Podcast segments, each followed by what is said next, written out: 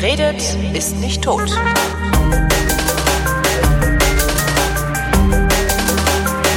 Herzlich willkommen zur Wissenschaft äh, mit Florian Freistetter und Holger Klein. Hallo.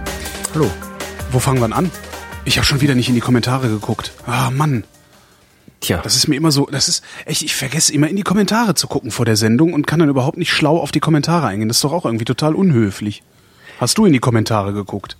Ich habe die Kommentare, ich schreibe, probiere immer gleich einen allerersten Kommentar zu schreiben und dann die E-Mails zu abonnieren, dass ich dann automatisch immer alle, alle E-Mails bekomme von naja, ich, Kommentaren, die das sind. Also ich sehe das dann immer, ich kriege die dann immer laufend mit, wenn sie so reinkommen. Ja, ja, ich ja auch, weil es ja mein Blog, aber äh, ich vergesse halt immer vor der Sendung nochmal drüber zu gucken, ob es da irgendwelche Fragen und Unklarheiten gab, die wir.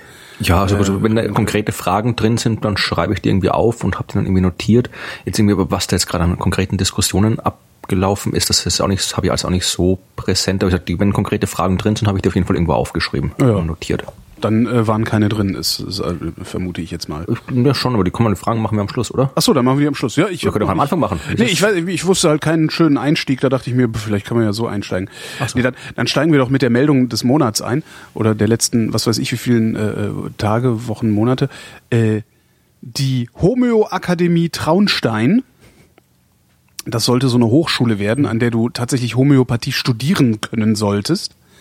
Äh, die nimmt ihren Betrieb jetzt doch nicht auf, habe ich gehört. Ja, das ist gut. Also ich habe die ganze äh, Traunstein-Geschichte immer noch so am Rande mitverfolgt. Ich also ich habe ja, ich habe ja mit vorher schon, ich habe ja meinen Blog auch schon Magdeburg und äh, äh, Frankfurt an der Oder, was ist da alles für, für mhm. Pseudowissenschaftskurse gibt. Das habe ich alles schon exzessiv irgendwie meinem Blog begleitet und mich darüber aufgeregt und irgendwie den Leuten dort, mit den Uni-Präsidenten irgendwie geschrieben und alles und irgendwie Kommentare eingefordert. Also das, ich habe das schon so lange mich beschäftigt und es ja, es bringt ja im Endeffekt bringt es eh nichts. Und insofern, wenn halt genug Geld da ist, wenn halt irgendwer da ist, sagt halt irgendwie diese Carsten Stiftung gesagt, hier Geld, Lehrstuhl, dann genau. macht die Uni einen Lehrstuhl. Das heißt, dass, äh, ob sich jetzt jemand aufregt oder nicht, das spielt jetzt wirklich eine Rolle. Das ist auch nee, diese, Geld regiert hat ja die auch, Welt. Ne? Hat ja auch Frankfurt Oder wurde ja auch festgestellt von dieser Kommission, dass das irgendwie nicht mal als An-Institut tolerabel ist äh, mhm. äh, für so eine Uni und trotzdem gibt es es noch.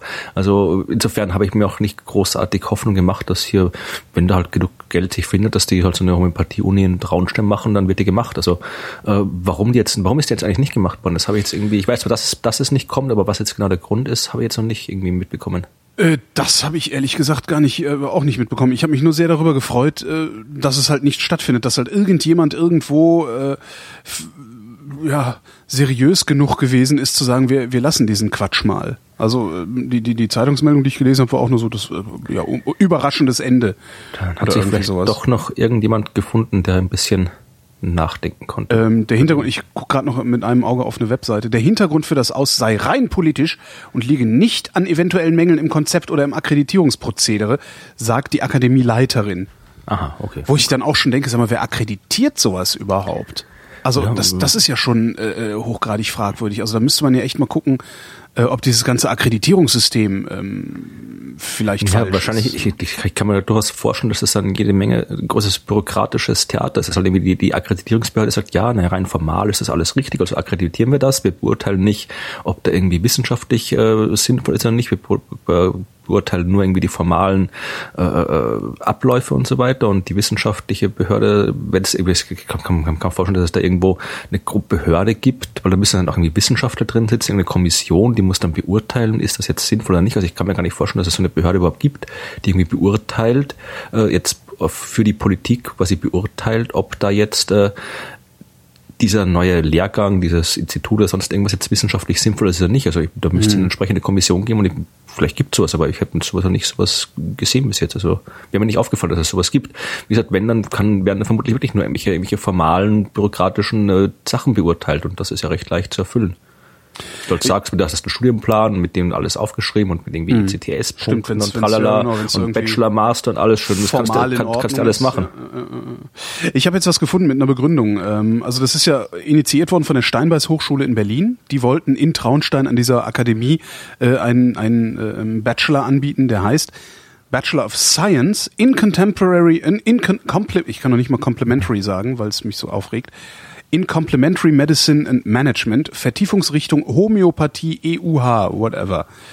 Ähm, ein Studiengang sollte das sein, der, Zitat, die Lehre der klassischen Homöopathie mit moderner Medizin verbindet. Okay. Ne? Praxisnahe Ausbildung auf akademisch-wissenschaftlichem Niveau, was natürlich völliger Schwachsinn ist bei Homöopathie, aber das brauche ich dir ja nicht zu erzählen. Hm. Ähm, und die Steinbeis Hochschule, also der Präsident der Steinbeis Hochschule hat das, ähm, hat diesen, diesen, diesen, diesen, ähm, äh, äh wie sagt man das, die, Planung eingestellt und die Genehmigung, äh, diesen Studiengang zu machen, zurückgezogen. Und ähm, äh, ich zitiere die Begründung. Inzwischen hat die öffentliche Diskussion über diesen Bachelor of Science die sachliche Ebene verlassen. Für diese Ebene steht die Steinbeis Hochschule nicht zur Verfügung. Wir wollen auch nicht, dass die Berliner Senatsverwaltung und die Akkreditierungsagentur stellvertretend dafür herhalten müssen. Zeitung schreibt, wo lese ich das denn? Bei rosenheim24.de. Äh, Löhn bezieht sich dabei wohl auch auf den Widerstand aus der Bevölkerung gegen den Studiengang. Es okay. müsse innerhalb der akademischen Community geklärt werden, so der Präsident weiter, ob ein Studiengang Homöopathie in dem Katalog der inzwischen inflationären Anzahl von Studiengängen ein Platz für Homöopathie sei. Ja gut, das lässt sich akademisch recht leicht klären. Also Nämlich da nein. braucht man ja. nicht viel lange. Das ist jetzt irgendwie seit 200 Jahren ist das Zeug in der Welt und langsam mittlerweile weiß man ziemlich gut Bescheid, äh, wie Aber man das akademisch zu beurteilen hat oder nicht. Es ist halt schon, ich finde es halt schon sehr bedenklich, dass der Präsident einer Hochschule sagt, wir müssen da nochmal drüber reden und nicht ja. sagt, ja, wir lassen den Quatsch. Aber wie du schon sagtest, da hat irgendjemand viel Geld bezahlt und das kommt darauf an. Also das, das, an. Präsident einer Hochschule muss jetzt nicht unbedingt, äh, der kann ja auch, ich probiere jetzt gerade einen Vergleich zu finden, wo nicht sofort irgendwie das halbe Internet auf mich springt. Kann ja auch Geisteswissenschaftler sein. Ja, ne? gut, das hast du gesagt, dann habe ich das nicht machen müssen.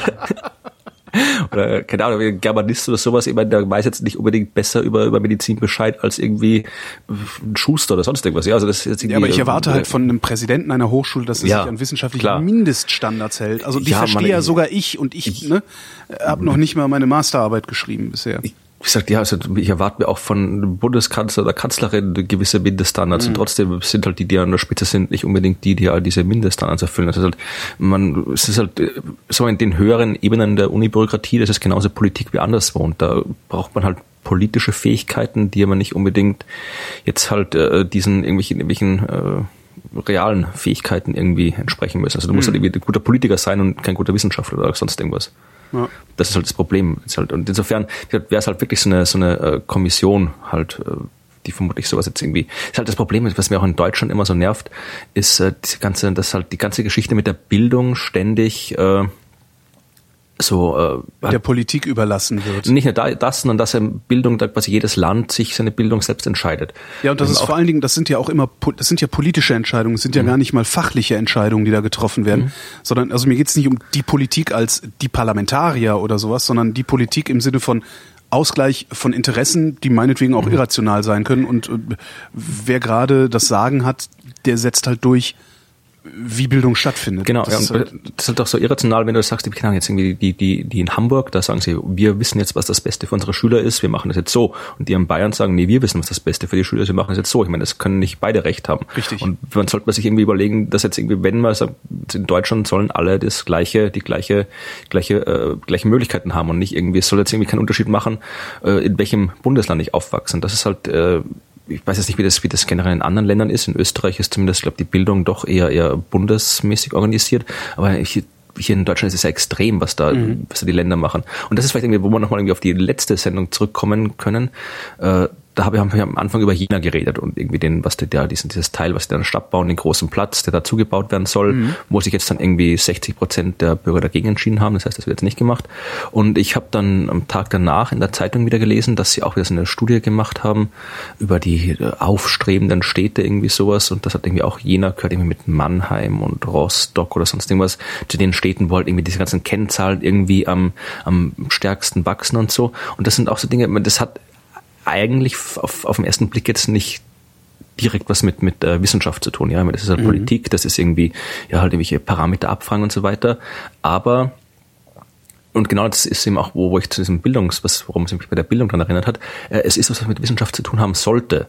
Denn äh, auch das ist alles äh, Wissenschaft, es sind zumindest Daten. Ja, also wenn ich jetzt weiß, die Schüler in Hamburg machen dieses und jenes in dem System und es kommen am Ende die und die Ergebnisse raus, Noten raus und die Schüler in Bayern machen das so, die machen das anders und da kommen dann die und die Noten raus, dann sind das äh, zwar natürlich jede Menge Politik mit drin, aber es sind Daten, mit denen könnte man was anfangen mhm. und könnte sich überlegen, okay, wo ist es denn jetzt wirklich besser oder in Finnland, keine Ahnung, wo halt immer die, das immer das Paradebeispiel ist. Man weiß ja, dass es äh, gewisse Dinge besser sind als andere äh, und könnte das entsprechend umsetzen. Und genauso ist es auch bei diesen generell bei allen, fast allen politischen Entscheidungen. Ja, die politischen Entscheidungen könnten im Prinzip äh, auf wissenschaftlicher Basis getroffen werden. Ich weiß nicht, ob du dich erinnerst. Im äh, an Prinzip könnten sie das. Also es gibt halt immer noch, dann, was man, was man dabei, man muss halt immer gucken, dass man nicht in so eine Technokratie das auf jeden Fall verfällt, weil, weil man, nee, also, also, aber man kann zumindest eine wissenschaftliche Basis hernehmen und sagen, okay, wie weit kann ich denn von dieser prinzipiellen wissenschaftlichen Basis abweichen, um die irrationalen Momente im Zusammenleben der Menschen irgendwie auch noch äh, möglichst ab, abzu, abzubilden äh, in, ja, also in jetzt, politischen Entscheidungen. Ich habe jetzt, ich hab jetzt auch nicht irgendwie gesprochen von irgendwie, dass Wissenschaftler jetzt irgendwie Deutschland regieren, sondern irgendwie mhm. sowas, das habe ich nicht gemeint, sondern äh, dass du zwischen nicht sagst, wir sind jetzt für dieses Schulsystem, weil die SPD dagegen ist und umgekehrt, sondern äh, dass man sich halt, das ist natürlich vollkommen, vollkommen naiv und irreal, mhm. zu sagen, dass die Politiker sich hinsetzen, sich die Daten anschauen und sich überlegen, welches System ist das Beste und dann entscheiden und äh, dann halt, wenn halt irgendwie die Linke zufällig auch das Gleiche sagt, dass dann die CDU nicht sagt, nee, das nehmen wir nicht, weil die Linke mhm. ist dafür, sondern sagt, okay, dann ist halt die Linke auch dafür, dann beschließen wir es gemeinsam mit den Linken. Halt ja, also das ist halt, äh, wie gesagt, das ist halt naiv. Das ist also vor allen Dingen in der Bildungspolitik. Also ich, ich, ich kenne es halt vor allen Dingen aus der Bildungspolitik, weil äh, eine, eine gute Freundin von mir, äh, die, die, die macht hochkarätig äh, Bildungsforschung und redet halt auch regelmäßig mit Kultusministerinnen und Ministerinnen. Äh, und die sagt halt, ja, die wollen das halt gar nicht hören. Also sie kann halt, Klar. die kann ihnen halt erzählen, was sie will, äh, solange sie nicht das erzählt, was die sowieso schon äh, für sich beschlossen haben, wie es zu laufen hat, ist denen das scheißegal. Ist auch bei dieser PISA-Studie, wenn dieses ja, PISA-Ding genau. ist ja, es ist im Prinzip genau der Versuch, die, die ganze Sache mit der Bildung und zur Bildungspolitik wissenschaftlich äh, aufzuarbeiten, zu belegen und so weiter. Haben auch ein tolles Blog übrigens, wo sie regelmäßig so neue Ergebnisse veröffentlichen aus dieser Bildungsforschung. Mhm. Und da ist ja auch, ich glaube, Österreich ist, glaube ich, irgendwie, die haben, weil sie immer so schlecht abgeschnitten haben, haben gesagt, wir machen nicht mehr mit, weil wir ja. können sowieso selbst besser einschätzen, was gut für uns ist. Also das ist halt, ja, das ist halt bescheuert. Erinnerst du dich an das Buch äh, Der Drache in meiner Garage von ja, Carl Sagan? Ja. Und da hat er am Ende auch ein, ein oder zwei Kapitel drin, wo er genau das sagt, dass im Prinzip äh, Politik auch Daten produziert. Und wenn man Daten hat, kann man damit Wissenschaft betreiben. Ja. Und dass man halt, dass äh, es durchaus gut wäre für die Gesellschaft, wenn man eben diese, diese Daten halt nicht einfach nur für politische Zwecke benutzt, sondern eben halt wirklich auch probiert, da irgendwie rational drüber nachzudenken. Und das ist halt, wie gesagt, das passiert halt nicht. Also wenn jetzt irgendwie dieser, dieser Zeitungsartikel, wo halt irgendwie drin stand, dass Jena jetzt in aufstrebenden Städten gehört und so weiter, äh, das wird jetzt hier, keine Ahnung, das wird halt in Thüringen überall zitiert und sonst irgendwie um von den Tourismusbehörden, um mal zu zeigen, mhm. wie toll Jena ist und Jena ist toll. Aber äh, es wird halt nicht irgendwie, es ist jetzt nicht so, dass ich jetzt irgendwie, keine Ahnung, was weiß ich, jetzt irgendwie äh, Braunschweig oder sonst irgendwas, ich habe nichts gegen Braunschweig, ist mir gerade irgendwie eingefallen, äh, die jetzt, oder irgendeine Stadt, der es halt vielleicht nicht so gut geht, keine Ahnung, ja. dass die sagen, okay, wenn wenn wenn es bei uns nicht so gut geht und dort geht es so gut, was machen denn die? Und äh, mhm. warum können wir es auch, vielleicht machen wir das auch so. Das passiert vielleicht irgendwie ab und zu mal, aber es ist jetzt äh, ja, generell passiert halt nicht. Ja, weil, Politik weil, natürlich, weil natürlich in dem Moment, wo du anfängst, so Politik zu machen, also auf solcher Basis Politik mhm. zu machen, äh, machst du dich ja auch angreifbar. Das ist ja auch das, das Thema dieser Woche, die Vorratsdatenspeicherung, das der EuGH mhm. die Vorratsdatenspeicherung kassiert. Ähm, in dem Moment, wo äh, die Sicherheitsesoterik-Politiker hingehen würden und sagen würden, ja, passt mal auf, ähm, wir belegen jetzt mal, dass oder überhaupt die Politik sagen würde, wir belegen jetzt mal anhand von Daten, dass die Politik, die wir machen, sinnvoll ist, müsstest du, weißt du, die machen es einmal und dann müsstest du jetzt halt auch hingehen und sagen, so lieber Innenminister, dann belegst du jetzt aber auch mal, dass die Vorratsdatenspeicherung sinnvoll ist. Und das kann der ja gar nicht belegen. Ja. Darum, darum machen die ja so viel, darum verbreiten die ja die ganze Zeit dieses. Sag mal, er könnte dieses, es belegen, aber er tut's nicht. Nee, er könnte es eben nicht, sonst würde er es tun. Ja, ne? also das, äh, die die verbreiten ja, ja wirklich nur äh, FUD, also Fair Uncertainty and Doubt Stimmt, und ja. versuchen darüber Politik zu machen. Wenn die jetzt in allen möglichen anderen Politikfeldern anfangen würden, Daten als Argument zu nehmen, müsste früher oder später auch der Innenminister Daten als Argument nehmen und dann hat er kein Argument mehr, weil die Daten sprechen gegen ihn. Und das Problem ist selbst in der Vorstellung, dass irgendwie jetzt halt äh, SPD, CDU und die großen Parteien halt ist irgendwie, sagen wir mal, äh, auf zu so einer rationalen äh, Politik übergehen würden, mhm. dann äh, Rationalität heißt ja nicht, heißt ja auch, dass man durchaus mal auf Dinge kommt, die vielleicht nicht populär sind. Mhm. Ja, und das heißt, sobald du das hast, dann kommen sofort die populistischen Parteien, mhm. die das ganze System dann wieder aushebeln. Stimmt, das Problem können, hast du auch noch, genau. Das merkt man jetzt gerade, wenn irgendwie Deutschland kriegt jetzt gerade, wenn das, was wir in Österreich schon lange haben mit der FPÖ, mit dieser 30 Prozent Rechtspopulisten, das kriegt der Deutschland jetzt mittlerweile gerade. Also da kommt jetzt hier die, die AfD, mhm. fängt jetzt gerade an, das, das, äh, auf, das Potenzial da irgendwie aus, auszuschöpfen. Und wenn das so weitergeht, wie es in Österreich gelaufen ist, dann dann haben wir hier bald auch die Schnuller-Nazis in signifikanter Größe marschieren. Ja. ja, um Menschen sind halt manchmal dumm. Und das äh, ist jetzt eine Überleitung. Ah. Ich weiß noch nicht, ob sie gut funktioniert hat. Ja, wir werden sehen. Aber äh, es geht um äh, Tiere und Menschen und deren Fähigkeit äh, zu denken und die überraschenden Fähigkeiten von manchen Tieren, die teilweise extrem intelligent sind. Da gab es jetzt vor kurzem. Sind äh, oder wirken?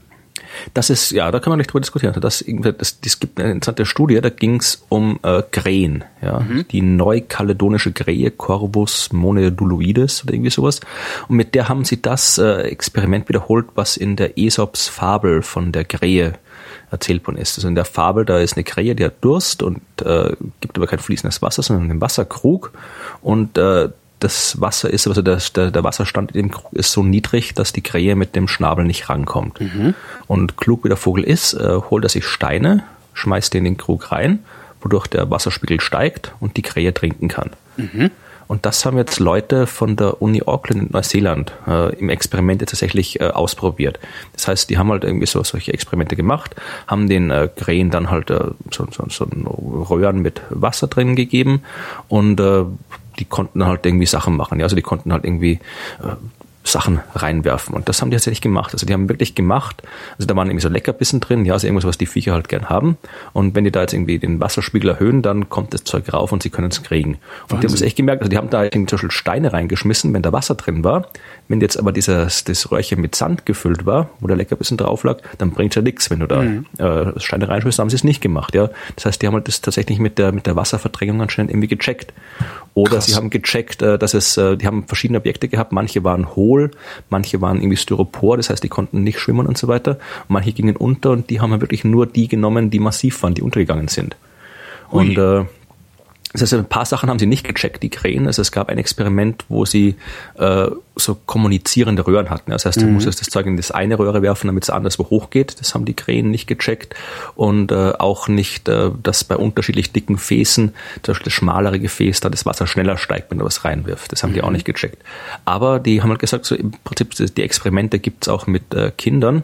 Und äh, diese kausalen Zusammenhänge, die die Krähen da erkannt haben, das entspricht so ungefähr dem Niveau von fünf- bis siebenjährigen Schulkindern, sagen die. Das heißt, man darf jetzt nicht mehr mit Steinen nach Krähen werfen, es sei denn, man wirft auch nach Schulkindern. Die, oder man wirft überhaupt nicht mit Steinen nach Lebewesen. Aber, aber je kann man natürlich auch, ja. Hm. ja aber ich finde es halt, ich finde es einerseits mal beeindruckend, dass man halt irgendwie, dass halt die, die Viecher so, so intelligent sind. Äh, man kann darüber diskutieren, ob es jetzt wirklich, ob es jetzt Intelligenz ist oder ob das einfach nur äh, äh intelligent erscheinen, aber mhm. ich glaube, das ist halt, wenn, ich bin mir nicht sicher, ob es da einen Unterschied gibt. Ist halt die Frage, wie, wie, wie mit dieser Turing-Maschine, ja, also wenn irgendwas genauso, wenn eben, wenn ich was genauso ausschaut und sich genauso verhält wie ein Mensch, dann ist es halt wie ein Mensch, auch wenn es eine Maschine ist. Mhm. Und wenn halt das, wenn die Krähen halt genau die gleichen Kriterien erfüllen, die wir halt irgendwie Intelligenz anlegen, dann dann muss es aber gut, da, da wissen sein, ja, ja, Da, die Leute, also da gibt es sicherlich irgendwie jede Menge Wissenschaftler, die sich da über die Kriterien Gedanken gemacht haben. Aber was mich mehr fasziniert an der Sache ist, äh, der Gedanke, dass, äh, mein gut, die, die, die Krähen sind wahnsinnig intelligent, aber du wirst halt äh, nie dazu, eine Krähe nie dazu kriegen, irgendwie äh, jetzt, was weiß ich, eine, eine Differentialgleichung zu lösen oder irgendwie mhm. ein Theaterstück zu schreiben oder sonst irgendwas. Ja, das heißt, die können noch, die, die intelligenteste aller intelligenten äh, Krähen wird halt trotzdem immer noch jede Menge Sachen einfach nicht können. Und was ich mal frage und was äh, hat auch, glaube ich, Neil Tyson schon mal drüber gesprochen, ist halt, äh, wie ist das bei uns Menschen? Ich meine, äh, gibt es auch irgendwas, was wir halt schlicht einfach nicht schaffen. Selbst wenn wir wollten, weil wir halt einfach zu doof sind. Dass wir einfach irgendwas nicht schaffen können. Bis jetzt haben wir noch irgendwie äh, jede Frage, jedes, jede Aufgabe, die wir uns gestellt haben, jeder irgendwie, wir haben irgendwie herausgefunden, wie das Universum entstanden ist mhm. und haben sonst, wir haben alle möglichen wahnsinnig komplexen Dinge rausgefunden. Aber die Frage ist, können wir prinzipiell alles rausfinden oder sind wir halt einfach für gewisse Dinge zu doof? Ich meine, das werden wir nicht wissen, solange wir nicht jemanden sagen, treffen, der legender genau, ist als wir, genau, ja. Genau. Aber äh, da müsste halt wirklich irgendwie, da müssten welche Aliens kommen, die uns dann halt irgendwie auslachen, weil wir halt so doof für irgendwas sind, ja. Aber es ist halt so eine, so eine Sache, wo man sich halt irgendwie denkt, wenn wir jetzt diese Vögel betrachten und sehen, wie klug die sind, aber auch sehen, was sie alles nicht können, ist halt die Frage, haben wir Menschen quasi ein Gehirn, das, das quasi so weit entwickelt ist, dass es prinzipiell so eine, so eine allmächtige Maschine ist, die im Prinzip sich auf jedes beliebige Problem einstellen kann und wir damit auch im Prinzip jedes beliebige Problem lösen können? Oder gibt es halt gewisse Probleme, die wir schlicht und einfach nicht schaffen können? Das ist halt da bekommst du ja schon, du, du bekommst ja schon Schwierigkeiten bei dem Begriff Problem. Ja, das ist so ein, ein das, das, das ist ja schon, also woher weiß ich denn, dass es das, dass es überhaupt ein Problem gibt, mhm. wenn ich es nicht als solches erkennen kann? Die, die Krähe wird wahrscheinlich die äh, Differentialgleichung gar nicht erkennen als irgendetwas. Man nimmt als schon, also ein Beispiel, ja, also die Geschichte, was, was ist so eine klassische Frage, die ich bei meinen Vorträgen wahnsinnig oft bekomme. Äh, die, die, die, die Frage quasi, warum ist überhaupt irgendwas und warum ist nicht nichts? Also mhm. was war vor dem Urknall und so weiter. Also dieser, dieser Fragenkomplex. Und jede Antwort, die du darauf denken kannst, ist unbefriedigend. Denn entweder ja. du sagst, es war halt einfach immer schon irgendwas, immer schon irgendwie ein Universum oder Gott war es und Gott braucht keinen Anfang oder sonst irgendwas. Das ist eine unbefriedigende Antwort, weil sie halt einfach die Prinzip sagt, deine Frage ist ungültig. Du darfst mhm. nicht fragen, wo kommt alles her. Oder du sagst ihm, es gab einen Anfang, es gab den Urknall, den kannst du wissenschaftlich extrem exakt beschreiben und so weiter. Dann ist natürlich sofort die Frage, okay, und was war davor? Also egal, wie du diese Frage beantwortest, alle logischen Möglichkeiten führen zu einer unbefriedigenden Antwort. Und vielleicht ist es so eine Frage, wo wir halt einfach nicht fähig sind, auf die richtige Art und Weise darüber nachzudenken. Mhm. Also das weiß ich nicht, aber das wäre halt so, so ein Problem, wo ich mir vorstellen könnte, dass wir halt einfach zu doof sind, auf die richtige Art und Weise über diese Frage nachzudenken und deswegen, egal wie wir darüber nachdenken, nur zu unbefriedigenden Antworten kommen.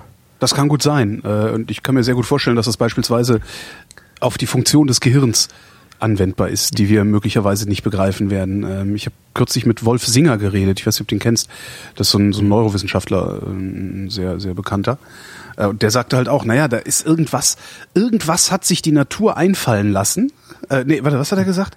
Die, die Evolution hat sich irgendwas einfallen lassen, das äh, im Gehirn Zustände bereithält, die so aussehen, als wäre es Quantenphysik, die es aber garantiert nicht ist weil das Gehirn dazu viel zu groß, zu feucht und zu warm mhm. ist, um äh, quantenmechanische Effekte überhaupt zu zeigen. Aber trotzdem haben wir im Gehirn, also das Gehirn arbeitet halt, der, der, es gibt halt keinen Arbeitsspeicher und keinen keinen Langzeitspeicher im mhm. Gehirn, sondern das Gehirn ist halt eine große Masse und die kennt an bestimmten Stellen bestimmte Erregungszustände der Neuronen. So, und die, diese Erregungszustände werden aber äh, die ganze Zeit irgendwie aufrecht erhalten, irgendwo im Gehirn und sind in dem Moment, wo wir eine Frage beantworten, da. Mhm. Ja, und, und zwar blitzschnell. Und das sieht halt aus wie quantenmechanische Effekte, die es aber nicht sein können. So, und irgendwas scheint da zu sein und das verstehen wir nicht, sagt er. Das haben wir nicht verstanden. Wir haben so zwei, drei Prinzipien des Gehirns nicht verstanden. Und ich könnte mir sehr gut vorstellen, dass das genau das ist, was mhm. wir nie verstehen werden, weil die Krähe sich selbst betrachten müsste. Da gibt es auch das schöne Zitat von, von Terry Pratchett, glaube ich, ist das, der gesagt hat, irgendwie dafür, dass irgendwie unser Gehirn sich entwickelt hat, um den Affen am Baum nebenan anzuschreien, äh, haben wir eigentlich schon ziemlich viel zusammengebracht. so kann man es auch nennen. Ich weiß überhaupt keine Überleitung äh, zu äh, zu, zu was, was mich sehr fasziniert hat. Also ich habe ja, ich, ich weiß nicht, ich, ich erzähle das ja relativ, relativ unverblümt, dass ich äh, auch eine Vergangenheit mit Drogenexperimenten habe. Ähm, und in dieser Vergangenheit habe ich auch schon LSD genommen. Und damals gab es unter äh, diesen den, den Leuten, die LSD genommen haben, hat man sich so die Geschichten erzählt von früher, also lange lange früher, also so in den in den 40er, 50er, 60er Jahren. Ich weiß gar nicht, warte mal eben. Mhm.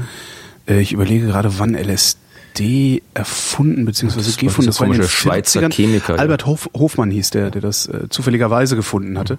Der wollte eigentlich was ganz anderes ausprobieren, hat dann LS, ist mit LSD kontaminiert worden, ist dann nach Hause getrippt wie so ein Irrer. Ähm, es war in den 40er Jahren, hat, hat Hofmann das LSD gefunden. Das ist dann später von äh, auch einer Schweizer Firma, ich glaube es ist Sandos, Sandos, Sando oder wie sie ausgesprochen werden, waren das, haben da ein Medikament draus gemacht. Das ist auch eingesetzt worden in der Psychotherapie. Ähm, gibt aus alten Aufzeichnungen äh, hast du hast du wirklich äh, aberwitzige Erfolge bei Angststörungen. Ähm, haben, haben die Psychotherapeuten da gesehen und äh, auch, auch gut behandeln können. Dann ist es irgendwann, ne, Hippie-Bewegung, Woodstock, 60er Jahre, äh, haben die USAs verboten. In Europa ist es dann äh, im Zuge dessen auch verboten worden, weil Europa hat ja damals, also Westeuropa, damals all das auch gemacht, was die USA gemacht haben und haben wollten. Und äh, seitdem, also seit den 70er Jahren, seit 1971 gilt LSD in Deutschland als nicht verkehrsfähig. Seitdem gibt's auch keine Forschung an und mit LSD. Erstens kommst du nur schwer ran. Also klar, du kannst es dann so äh, äh, ja gedacht, Breaking Bad mäßig. Breaking Bad mäßig im Keller zusammenbrauen. Ähm, aber es scheint so zu sein, äh, dass äh, Forscher, die ernsthaft an LSD forschen wollten, ähm, rufschädigend unterwegs waren. Also äh, LSD-Forschung tatsächlich rufschädigend gewesen ist all die Jahre. Und es hat jetzt ähm, nach 40 Jahren ein Forscher, äh, und zwar aus Solothurn in der Schweiz, äh, die Erlaubnis bekommen, LSD-Forschung zu betreiben wieder. Und zwar eine LSD-gestützte Psychotherapie durchzuführen. Und zwar genau da, wo äh, in den 60er Jahren aufgehört wurde in den USA, nämlich bei Patienten, die Angstzustände haben. Der ist hingegangen und hat äh, zwölf Patienten zur LSD-Therapie gekriegt. Ähm, alles Männer und Frauen gemischt, äh, alles Krebspatienten, alle krebskrank im Endstadium. Äh, Die Pressemeldung hat gesagt, fünf sind auch mittlerweile verstorben. Äh, Ja, und de- denen hatte halt LSD gegeben in kontrollierten, äh, äh, ja, irgendwie kontrolliert LSD gegeben. Und ähm, was, was LSD ja macht, ist, ähm, es drückt dir halt im Prinzip alle Sinneseindrücke, die du so hast, gleichzeitig rein. Also du bist halt nicht mehr so groß in der Lage, irgendwie ne, so einzeln zu filtern und äh, Strukturen, also so alles, was auf dem Tisch rumliegt, als separate Entitäten zu sehen, sondern es ist halt alles eine Entität, die da entsteht. Ähm, und dein, dein, dein Inneres und Äußeres und, dein, dein, dein Bewusstsein, also dein Inneres und die Welt, das Äußere, die verschmelzen halt. Also das ist halt alles so, ne? Also du, alles wird eins. Das hast du halt auch oft, wenn du, wenn du mit Leuten, die LSD-Erfahrung haben, äh, redest hörst du halt auch sehr oft so, ja, alles ist eins und man ist so, man schwimmt so in, in, in einer riesen Suppe irgendwie so vor sich hin, stellt sich raus. Während des Kicks, den die, den die LSD-Patienten haben, also ne, du, du, du wirfst es ein, dann, dann flutet die Droge praktisch an im Hirn, kannst du sagen, also ne, so dieser, dieser Übergang vom Normalzustand in den, in den bewusstseinserweiterten, veränderten, also in den Rauschzustand eigentlich.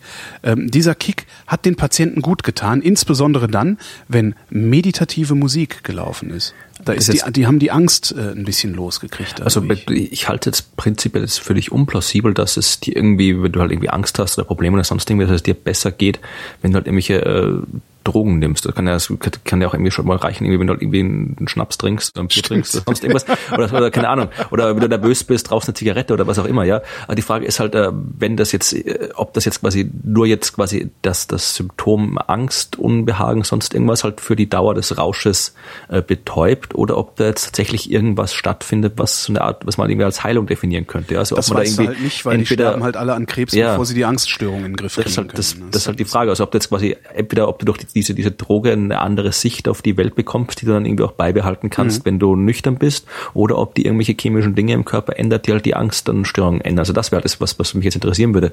Weil dass man irgendwie jetzt, dass man halt irgendwie berauscht besser drauf ist, äh, als, als äh, nüchtern. Ist Das ist eigentlich jetzt, trivial. ja. das, das stimmt schon.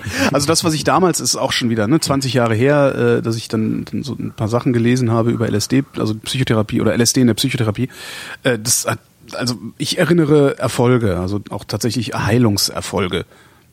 Nur konnte man es halt nicht anpacken, weil äh, die ich kann mir gut vorstellen, dass das stattfindet, weil mit der Psychotherapie gibt es auch jetzt jede Menge Pharmazeutika und so weiter, Medikamente. Es ist im Prinzip auch alles Drogen, Mhm. wenn man es so haben will, ja. Also warum soll jetzt nicht irgendwie das, was wir halt jetzt zufällig als Drogen verboten haben, äh, nicht auch irgendwie äh, eine medizinische Wirkung Genau. haben? Also das kann ich mir durchaus vorstellen. Aber die Frage ist halt, dass bei, bei solchen Studien, wenn halt dann äh, sagt irgendwie, dass man irgendwie, wenn es jetzt irgendwie die, die genau wie medizinisches Marihuana und so weiter, ist auch die Frage, geht es ihnen halt irgendwie besser, weil sie halt bekifft sind oder geht es ihnen besser, weil es ihnen besser geht? Ja, die Das sind ja halt nicht die- die- bekifft.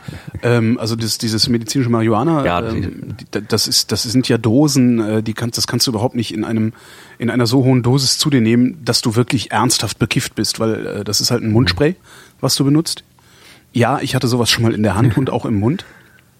Es ist ein Mundspray, das du benutzt, das bekommen halt äh, Leute mit starken Schmerzen, also Multiple Sklerose Aber oder gibt es nicht als, als geraucht auch und so weiter? Oder ist das Äh, jedenfalls nicht, dass ich nicht, dass ich wüsste. Also ich, ich weiß nur, es gibt in Deutschland. dachte- also ich habe der, mal in der Doku gesehen irgendwo, aber vielleicht ihre, kann auch. also in USA, in war. USA rauchen die das natürlich. Ach so, okay, also gut, In ja. Deutschland, ich kenne nur, also damals, das ist auch schon wieder über ein Jahr her, dass ich das, dass ich damit in Berührung gekommen bin. Ähm, das war das einzige, das einzige zugelassene Medikament, das du hier in Deutschland kriegen konntest. Das ist halt so ein Mundspray, wie so ein Odol-Spray für frischen Atem. Und äh, davon solltest du dann, ich weiß es gar nicht mehr.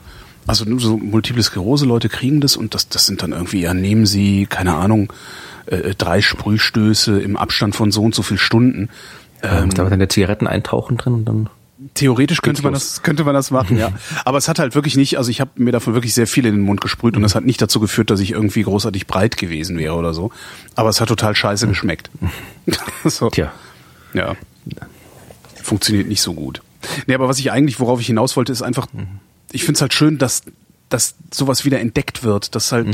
die, Ja, die so langsam die Paranoia dann vielleicht auch aufhört, so, oh Gott, ich darf da nicht dran forschen, sonst lachen mich alle aus. Ja, also dran forschen, das, das finde ich, wenn dass man jetzt, ob man es jetzt irgendwie legalisiert oder nicht, ist eine andere Frage. Aber dran forschen hätte, eigentlich, hätte ich eigentlich nicht mal drüber nachgedacht, dass das verboten oder oder oder noch nur Verpönt, anstößig sein Genau, könnte. Ja, anstößig, was genau. das hätte ich nicht mal drüber nachgedacht, dass das so sein könnte. Also ich das war, dachte eigentlich, dass das, das halt dass das in der in der Pharmazie oder Medizin genauso wie jedes andere Medikament behandelt und erforscht wird, hätte ich eigentlich gedacht.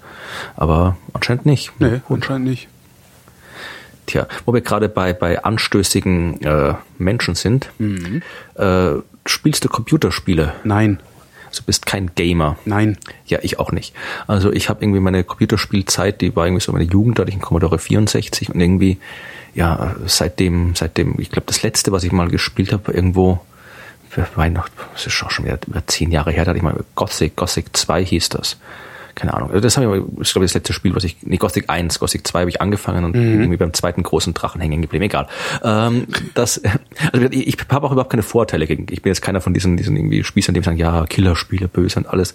Also ich, ich bin durchaus, ich, ich verfolge diese ganze Spieleszene so aus der Ferne und ich bin durchaus auch, auch äh, der Meinung, dass so Spiele, die sind, werden quasi das, sind quasi für die, für die Jugend heute, ist ja nicht die Jugend, die spielt, für die, für die, für die heutige Zeit sind quasi das, was halt für uns quasi so, so äh, Filme, Musik waren. Also die ganzen großen Geschichten, die für Ja. uns irgendwie in Büchern und Filmen stattgefunden haben, die Filme finden halt jetzt in diesen, das sind ja nicht alles nämlich, indem ich im Ballerspiele oder sonst irgendwas, sondern das sind ja wirklich Geschichten, die da stattfinden in den Spielen mit, mit komplexer Selbst- Handlung, selbst in choreografiert, den- Regie und so weiter. Selbst in den Ballerspielen finden Geschichten statt. Also ich glaube, ich, ich weiß, mein Bruder, der ist wirklich so, so, so ein Hardcore-Gamer, hat auch irgendwie äh, Spieleblog und irgendwie YouTube hat er irgendwie seinen eigenen Spiele-Videoblog, wo er ständig alle möglichen Spiele vorspielt, nachspielt und so weiter.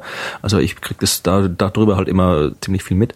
Und äh, wie gesagt, das ist halt, das ist halt ein eigenes Medium, das halt ziemlich, also es gibt ja jetzt auch schon irgendwie so Forschung irgendwie von, von, von, genauso wie halt heute Wissenschaftler irgendwie an Unis irgendwelche Filme, äh, Filmwissenschaften und was da alles gibt, genauso kann man irgendwie auch die Spiele wissenschaftlich erforschen. Aber was ich jetzt irgendwie hier die Nachricht, die ich jetzt irgendwie gefunden habe, ist, äh, dass Wissenschaftler in den USA jetzt anscheinend äh, die haben, das gibt im Journal of Computer Mediated Communication haben das veröffentlicht. Die haben probiert äh, herauszufinden, ob die Computerspieler, die Gamer, ob das jetzt, wie man das Vorteil typischerweise hat, ob das jetzt irgendwie alles so Einzelgänger sind, die nur irgendwie zu Hause vor einem Rechner hocken und irgendwie keine Freunde haben und blöd sind und stinken und dick sind und keine Ahnung, was man sich, wie man sich jetzt den Spieler halt. so vorstellt, ja. Spitzer, und, ja, genau. genau. Und die haben halt, äh, haben halt äh, das äh, untersucht, die haben mit äh, Interviews geführt mit 378 Spielern aus äh, Kanada, also Männer und Frauen, Kanada, Großbritannien und so weiter. Haben halt da, ich habe jetzt das nicht komplett gelesen, den Artikel, kann man dann verlinken und die haben halt wirklich äh, jede Menge Sachen abgefragt und so weiter und sind dann äh, zu dem Schluss gekommen, äh, wenig überraschend, dass halt äh, Einzelgänger bei den Spielern tatsächlich die Ausnahme sind und nicht die Regel, sondern dass halt das, wie man es eigentlich, wenn man seriös oder sagen wir mal rational darüber nachdenkt, äh, dass äh, das Spielen die sozialen Kontakte verstärkt. Ja, also die Leute, die am meisten spielen, die haben auch äh, mehr verstärktere soziale Interaktionen mit anderen Spielern. Das heißt, dieses Vorteil des, des einsamen Gamers, der da irgendwie im Dunkeln vom Computer hockt und keine Freunde hat, das ist halt zumindest mit in dieser Studie halt klar und eindeutig widerlegt. Was es aber macht, und das äh, finde ich ganz interessant, ähm, das hat jetzt äh, an der Uni Jena, ähm, da gibt's da gibt's so die, einen Forschungsverbund zum Thema Geschichtsaneignung. Also ähm, da wird halt darüber geforscht, wie sich das Geschichtsbild der Menschen also oder oder wie ja doch wie wie das Geschichtsbild, das die Menschen haben, erzeugt wird. Ähm, und die haben jetzt gerade äh, eine Pressemeldung rausgegeben, dass ähm, Computerspiele und insbesondere äh, diese Histotainment-Dokumentationen, die es im Fernsehen gibt, Mhm. ähm, dass die ein, ein sehr, sehr verzerrtes Geschichtsbild bei den Das Menschen ich sofort. zur Verfügung stellen. Ähm, was das, das, was, was ihnen am, am stärksten aufgefallen ist, ist, dass äh, Täter als Opfer und Opfer als Täter wahrgenommen werden. Und das passiert halt nicht nur bei Histotainment-Sachen oder ne, so der Führer privat. Ah, der Hitler war ja auch nur ein Mensch, ne, muss man ja auch mal verstehen. 24 und NTV, was da alles unter dem Label Genau. irgendwie Dokumentation läuft, das ja, glaube ich sofort, dass das irgendwie irreführend ist. Genau, und bei halt- Computerspielen im Übrigen dann auch. Also Computerspiele äh, sind auch ein, ein, ein offensichtlich sehr mächtiges Mittel der Geschichtsaneignung, weil sie halt auch mit Bildern arbeiten. Also, was gibt's da Ähm. für Spiele? Ich kenne ja, ich kenn, kenn mich das überhaupt nicht aus. Gibt's da Spiele irgendwie so Historienspiele, wo man irgendwie was, was eine Wenn historische Epoche äh, darstellt? Ja, aber wenn du lernt, irgendwelche? Weltkriegs 2 Spiele, Weltkrieg Ach 2 so, Spiele, also okay, gut, ich vermute mal, auch, dass da es- hast du genau. recht, ja, ja. Also je nachdem, das, je nachdem, in was für einem Setting dieses, diese, diese, diese ich kannte Spiele das. Civilization, das einzige, was ich irgendwie Ja. kannte, wo man irgendwie, da war, ich war, ich war mal die Wikinger und habe die Welt erobert. Natürlich. Das ist auch, ja, Das ist, natürlich, das ist ja auch ein Bart. genau. Äh, nee, also das, äh, was dabei rauskommt, äh, ist noch ist noch halbwegs unklar. Also die die haben gerade erst angefangen. Also es ist so irgendwie die erste Pressemitteilung. Ja, klar, die das da- ist ein Medium und Medien, Medien Genau. bestimmen, wie man die Welt, äh, wie die, wie die Konsumenten der Medien die Welt sehen. Und wenn das Medium eine verzerrte Sicht der Welt darstellt, dann äh, wird man die so irgendwann, wenn das Medium lang Genau. genug äh, die Botschaft vermittelt, dann wird die irgendwann ankommen. Und Also die Schule, also der Geschichtsunterricht in der Schule ist nicht mehr in der Lage, sagen die, ist nicht mehr in der Lage, das auszugleichen. Also ein korrektes Geschichtsbild zu vermitteln, sondern es bleibt verzerrt. Das ist eine gute Frage, ja. Also vor allem, ich kann mich erinnern, ich glaub, wenn du irgendwie, du hast ja wahnsinnig viel Geschichte, das du lernst. Also ich kann mich während der Schule, wir haben da Ewigkeiten irgendwie mit Vorgeschichte und, und Steinzeit und Bronzezeit und irgendwelchen römischen Kriegen und weiß Gott was alles und griechische Antike und irgendwie der, der Krieg, wo die Griechen jetzt irgendwie da gegen die attische Seeschlacht und sonst irgendwas, mit dem haben wir wahnsinnig viel Zeugs, äh, Zeit verbracht, was ja auch, das ist ja doch interessant und auch durchaus was man, was man lernen kann und was man wissen kann. Aber im Vergleich mit der, äh, mit der Zeitgeschichte, die doch einen wesentlich stärkeren Einfluss auf unseren Alltag hat, als äh, was, was halt im Zweiten Weltkrieg passiert ist, hat beeinflusst unseren Alltag immer noch zu einem gewissen Ausmaß und was irgendwie die attische, der Seebund vor 2000 Jahren irgendwie für Schlachten geschlagen hat, das ist halt in unserem Alltag heute eher irrelevant. Das heißt, äh, es wäre halt wenn man halt irgendwie Geschichtsunterricht jetzt nicht nur rein als äh, abstrakten äh, Wissensvermittlung ansieht, sondern irgendwie eben auch als Vorbereitung auf die, die, die Realität, in der man lebt und beziehungsweise um die, die, die Welt, in der man lebt, zu verstehen, dann wäre es halt vielleicht auch, vielleicht auch mal angebracht, ein bisschen mehr mit der Geschichte zu, zu verbringen, äh, die tatsächlich äh, noch nah genug an uns dran ist, um uns beeinflusst zu haben. Und das war bei uns in der Schule eben nicht so. Wir haben halt irgendwie, das, das glaube ich, mit der Zweite Weltkrieg und so weiter, der kam, glaube ich, nicht mal wirklich vor am Ende. Ja, du fängst, also die fangen halt, die, also es war bei mir ähnlich. Die haben im Geschichtsunterricht so weit in der Vergangenheit angefangen, dass für die äh, Gegenwart im Grunde kaum noch Zeit geblieben ist. Und das ist halt das Problem, weil die Gegenwart prägt ja mein politisches Bewusstsein und nicht ja, die attische Demokratie. Das ist zwar toll zu wissen, wie die Geschichte ist und so, und aber, Aber kommen jetzt die Philologen ohne die Griechen, hätten wir keine Demokratie heute. Und, Ja, das ist und, ganz und, toll. Und, du musst Latein können, damit du andere Sprachen verstehen Das kannst. ist und so Unsinn. weiter. Ja, ich weiß, ich weiß. Äh, Bin ich auch das vollkommen ist, der Meinung. Das ist halt ganz toll, dass, dass, dass, dass, dass irgendwann mal in Griechenland erfunden wurde. Ähm, was sie dann immer vergessen zu sagen, ist, dass es halt auch nicht für alle gegolten hat. Ne? Nicht für Frauen, nicht für Sklaven und so weiter. Äh, das ist ja prima, aber das kann man halt auch streifen. Da, da finde ich, muss man nicht so viel Zeit drauf verwenden. Beziehungsweise kann man ja auch hingehen und sagen, okay, wir gucken uns jetzt mal das politische System der Bundesrepublik an und äh, rechnen das mal zurück. Also das Problem ist ja, das Pferd wird aus der Vergangenheit aufgezäumt und ich glaube, dass das ein Fehler ist, wenn du sowieso Ja, nur zwei Stunden Geschichtsunterricht das ist halt hast. immer noch irgendwie so noch so ein Überbleibsel von dieser ganzen klassischen Bildung, dass man irgendwie im Ja, ja. Gymnasium lernt man Altgriechisch und Latein und weiß Gott was alles, ja, und da muss man irgendwie auch die ganzen genau. römischen Herrscher aufziehen können. Und das halt irgendwie, ja, das, das ist halt irgendwie nicht mehr die Realität heute. Also das ist halt, äh, das ist halt heute nicht mehr, äh, es sind halt andere Dinge relevant heutzutage. Oder Ja, die waren auch früher schon relevant, aber Ja. es war halt ein gutes Mittel des Bildungsbürgertums, Mhm. Ja, äh, sich abzugrenzen, weil das Bildungsbürgertum kann halt nix. Also die können halt keine Physik, Mhm. ja, die können aber Disziplin.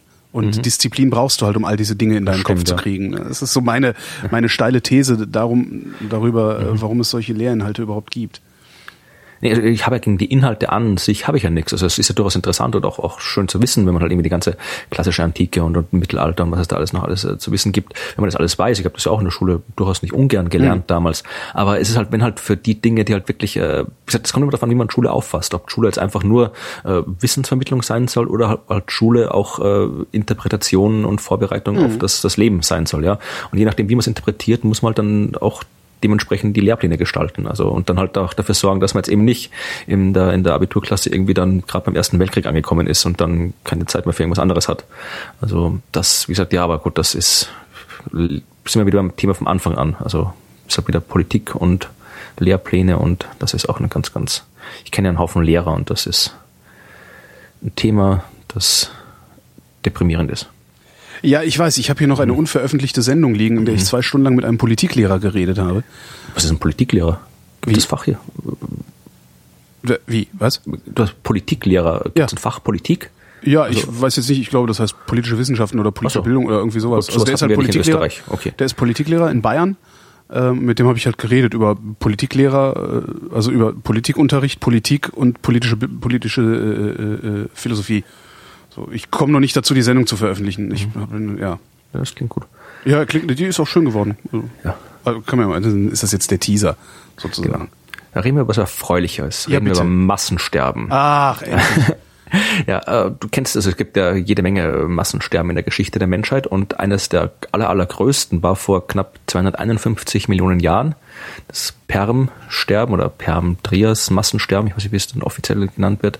Und da sind wirklich über 90 Prozent der Spezies auf der Erde ausgestorben. Also mhm. wirklich viele. Ist das hier heftig. das, wo auch die Dinosaurier gestorben sind? Nee, nee, der Nicht? Dinosaurier war vor 65 Millionen Jahren. Mhm. Das war mhm. äh, Kreide-Trias-Grenze. Okay. Jetzt sind wir Perm, das ist 250 Millionen Jahre äh, Vergangenheit. Also es gab öfter solche Massensterben und das hier, Permsterben, das war wirklich eines der größten. Und man weiß noch nicht wirklich, äh, wo es herkommt, was passiert ist. Ja, also bei den Dinosauriern 65 Millionen Jahren, da ist man ziemlich sicher, das war der Asteroid, hat man auch irgendwie den Krater gefunden und alles. Und bei diesem Perm-Dingens, da weiß man eben nicht Bescheid. Äh, dieses große Artensterben, wie es auch oft heißt. Man vermutet, dass da gab es ja erstmal war die, die Welt noch ein bisschen anders. Da gab es Pangea, einen einzigen Kontinent, mhm. was natürlich auch, auch dann wieder komplett das Klima beeinflusst, weil du halt dann irgendwie gewaltige Landflächen hast, äh, die innerkontinental liegen mit entsprechenden Klima, weil du die, die Meeresströmungen außen um den Kontinent rundherum hast und so weiter, was dann das Klima beeinflusst. Das heißt, äh, solche die die Kontinentaldrift kann die äh, das Klima stark beeinflussen. Da gibt es auch ziemlich gute Studien darüber, die halt zeigen, dass wie im Laufe der Zeit halt immer wieder die Kontinente auseinandergedriftet, zusammengedriftet sind, sich das Klima ständig äh, mhm auch mitgeändert hat und mal heißer, mal kälter wurde, was dann auch wieder Artensterben verursachen kann. Dann gibt's äh, noch äh, als mögliche Ursache Vulkanismus. Also es gibt in Sibirien äh, so, so sibirische Traps, äh, Siberian Traps, so super Vulkane, Riesenvulkane, die da damals zu der Zeit auch ungefähr ausgebrochen sein sollen, die halt dann wahnsinnig viel äh, Zeugs in die Atmosphäre geschmissen haben und äh, dann eine Klimawärmung geführt haben, wo dann im Ozean das ganze Methanhydrat äh, aufgeschmolzen ist und so weiter, nochmal, was wieder das Klima weiter verändert hat. Und äh, ja, dass halt das irgendwie der Ursache war für das Massensterben. Oder natürlich immer der Klassiker, irgendwie Meteorit, der mhm. einschlägt. Mhm. Das kann man nachträglich, meistens ist es immer schwer, diese Krater zu finden. Also es gibt einen, der ungefähr hinpasst, aber ich sag, dann gab es auch Gamma-Blitze und alle möglichen Sachen, was man da irgendwie noch, noch anbringen kann. Äh, jetzt gab es eine neue Studie, die ich, die ich ziemlich cool finde. Das ist äh, schau gerade von, von wem die war. Das sind Leute vom äh, Woods äh, Hole Oceanographic Institution äh, aus, aus den USA. Daniel Rossman heißt er. Und der hat gemeint, das waren Mikroorganismen, Bakterien, die mhm. und da alle umgebracht haben. Mikroorganismen, wie haben die das denn gemacht? Ja, die sind mutiert und haben alle aufgefressen. Äh, nee, Killerbakterien, ah, ja, fast. NSA. Es geht, mhm. es geht darum, also, dass das, äh, das sind Methanosarcina oder Methanosarcina heißen die Dinger. Und die erzeugen, äh, gibt es auch heute immer noch, die erzeugen jede Menge Methan. Ja.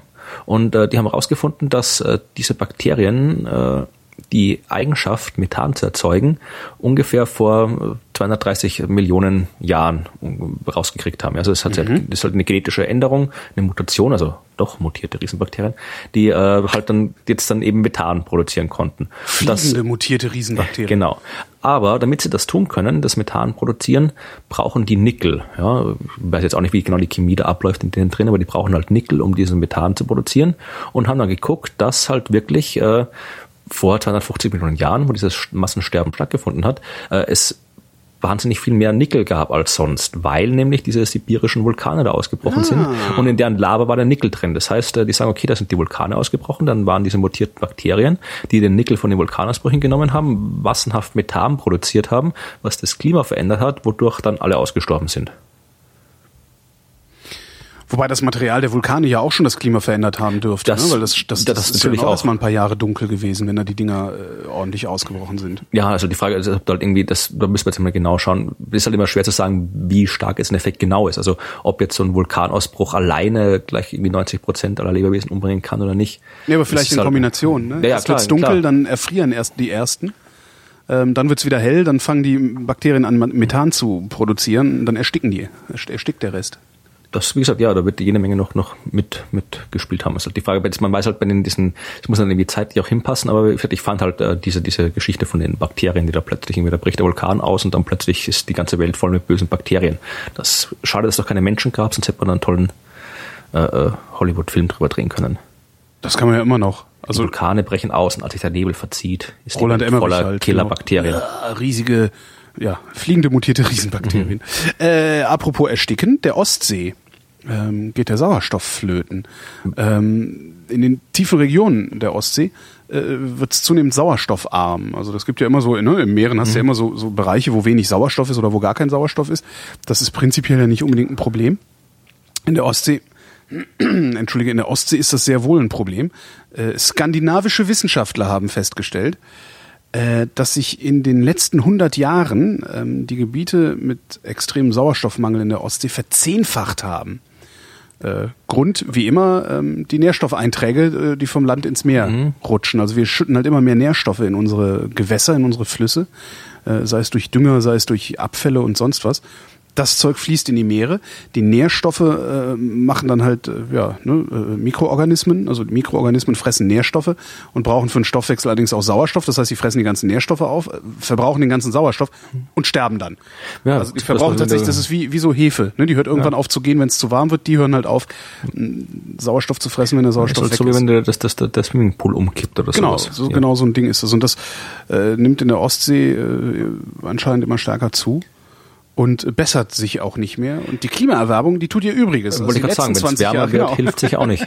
genau, die letzten 20 Jahre haben es dann nochmal beschleunigt, weil die fühlen sich im Warmen natürlich umso wohler und fressen umso mehr und verbrauchen ihren Kram dann umso schneller. Aber, aber wer, wer schmeißt dann den Kram da rein? Also ich, gibt's, ich bin auch wieder, bin auch wieder naiv, aber ich denke, dachte mir, dass irgendwie so Ländern wie, was da Anlieger sind, Deutschland und Skandinavien, dass das irgendwie nette Länder sind, die da irgendwie keinen Müll reinschmeißen und das dann irgendwie, dann kommt da irgendwie von den, von den bösen Ländern, Russland ja, oder kommt, halt kommt da so viel oder ist halt, ist, ist, die, sind die Umweltschutzgesetze, die wir haben, auch nur irgendwie für, für, für einen Arsch? Ja, anscheinend sind die für einen Arsch. Also ich meine, der, allein der Dünger, der, der über die Flüsse dann ins Meer gespült wird, mhm. das ist ja schon Nährstoff genug. Ja. Interessant übrigens an der Stelle, äh, die es ist jetzt, es ist sauerstofffrei oder sauerstoffarm, aber es ist halt nicht mikrobenarm, mhm. sondern da kommen jetzt halt Mikroben, die keinen Sauerstoff brauchen. Und viele davon, genau, viele davon produzieren Methan. Tja, das ist dün, dün, dün, dün. Das heißt, wir werden trotzdem alle sterben. Wenn wir noch Nickel reinschmeißen genau. und dann das ist cool. Komm, wir schmeißen Nickel in die Ostsee und dann haben wir hier, dann sollen die Klimaleugner mal, sollen wir einen tiefen Atemzug nehmen. Tja. Ja, äh, wenn wir gerade schon beim schönen, schönen. Das äh, übrigens, ne, äh, nur falls ich jetzt immer frage, ja mein Gott, dann ist halt Sauerstoff haben. Ja, Fisch, ne? Gibt's dann ja, halt klar. auch keinen Fisch mehr. Genau. Außer Methanfisch. So extra brennenden Fisch auf dem Teller. Ja, wenn die, die Fische alle aussterben, ich glaube, hier ist jede vierte Hummelart Europas ist vom Aussterben bedroht, mhm. sagt die Weltnaturschutzunion. Äh, die hat 68 Hummelarten untersucht. Ich habe nicht mal gewusst, dass es so viele Hummelarten gibt. Aber ich dachte, es gäbe genau eine Hummelart und das wären halt die Hummeln. Ja, und äh, 24 Prozent sind äh, vom Aussterben bedroht, 46 Prozent dieser Hummelarten sinkt die Population. Population. Mhm. Ich weiß nicht, da wird vermutlich jetzt gleich, wenn äh, die Leute, zumindest eine gewisse Gruppe von Leuten, die uns vermutlich eh nicht zuhören, aufspringen und äh, das als Anzeichen der nahen Apokalypse sehen, denn kennst du das Zitat von Albert Einstein? Äh, wenn die Bienen gestorben sind, sterben die Menschen oder so ähnlich? Ja, genau. Wenn die Biene einmal von der Erde verschwindet, hat der Mensch noch vier Jahre zu leben.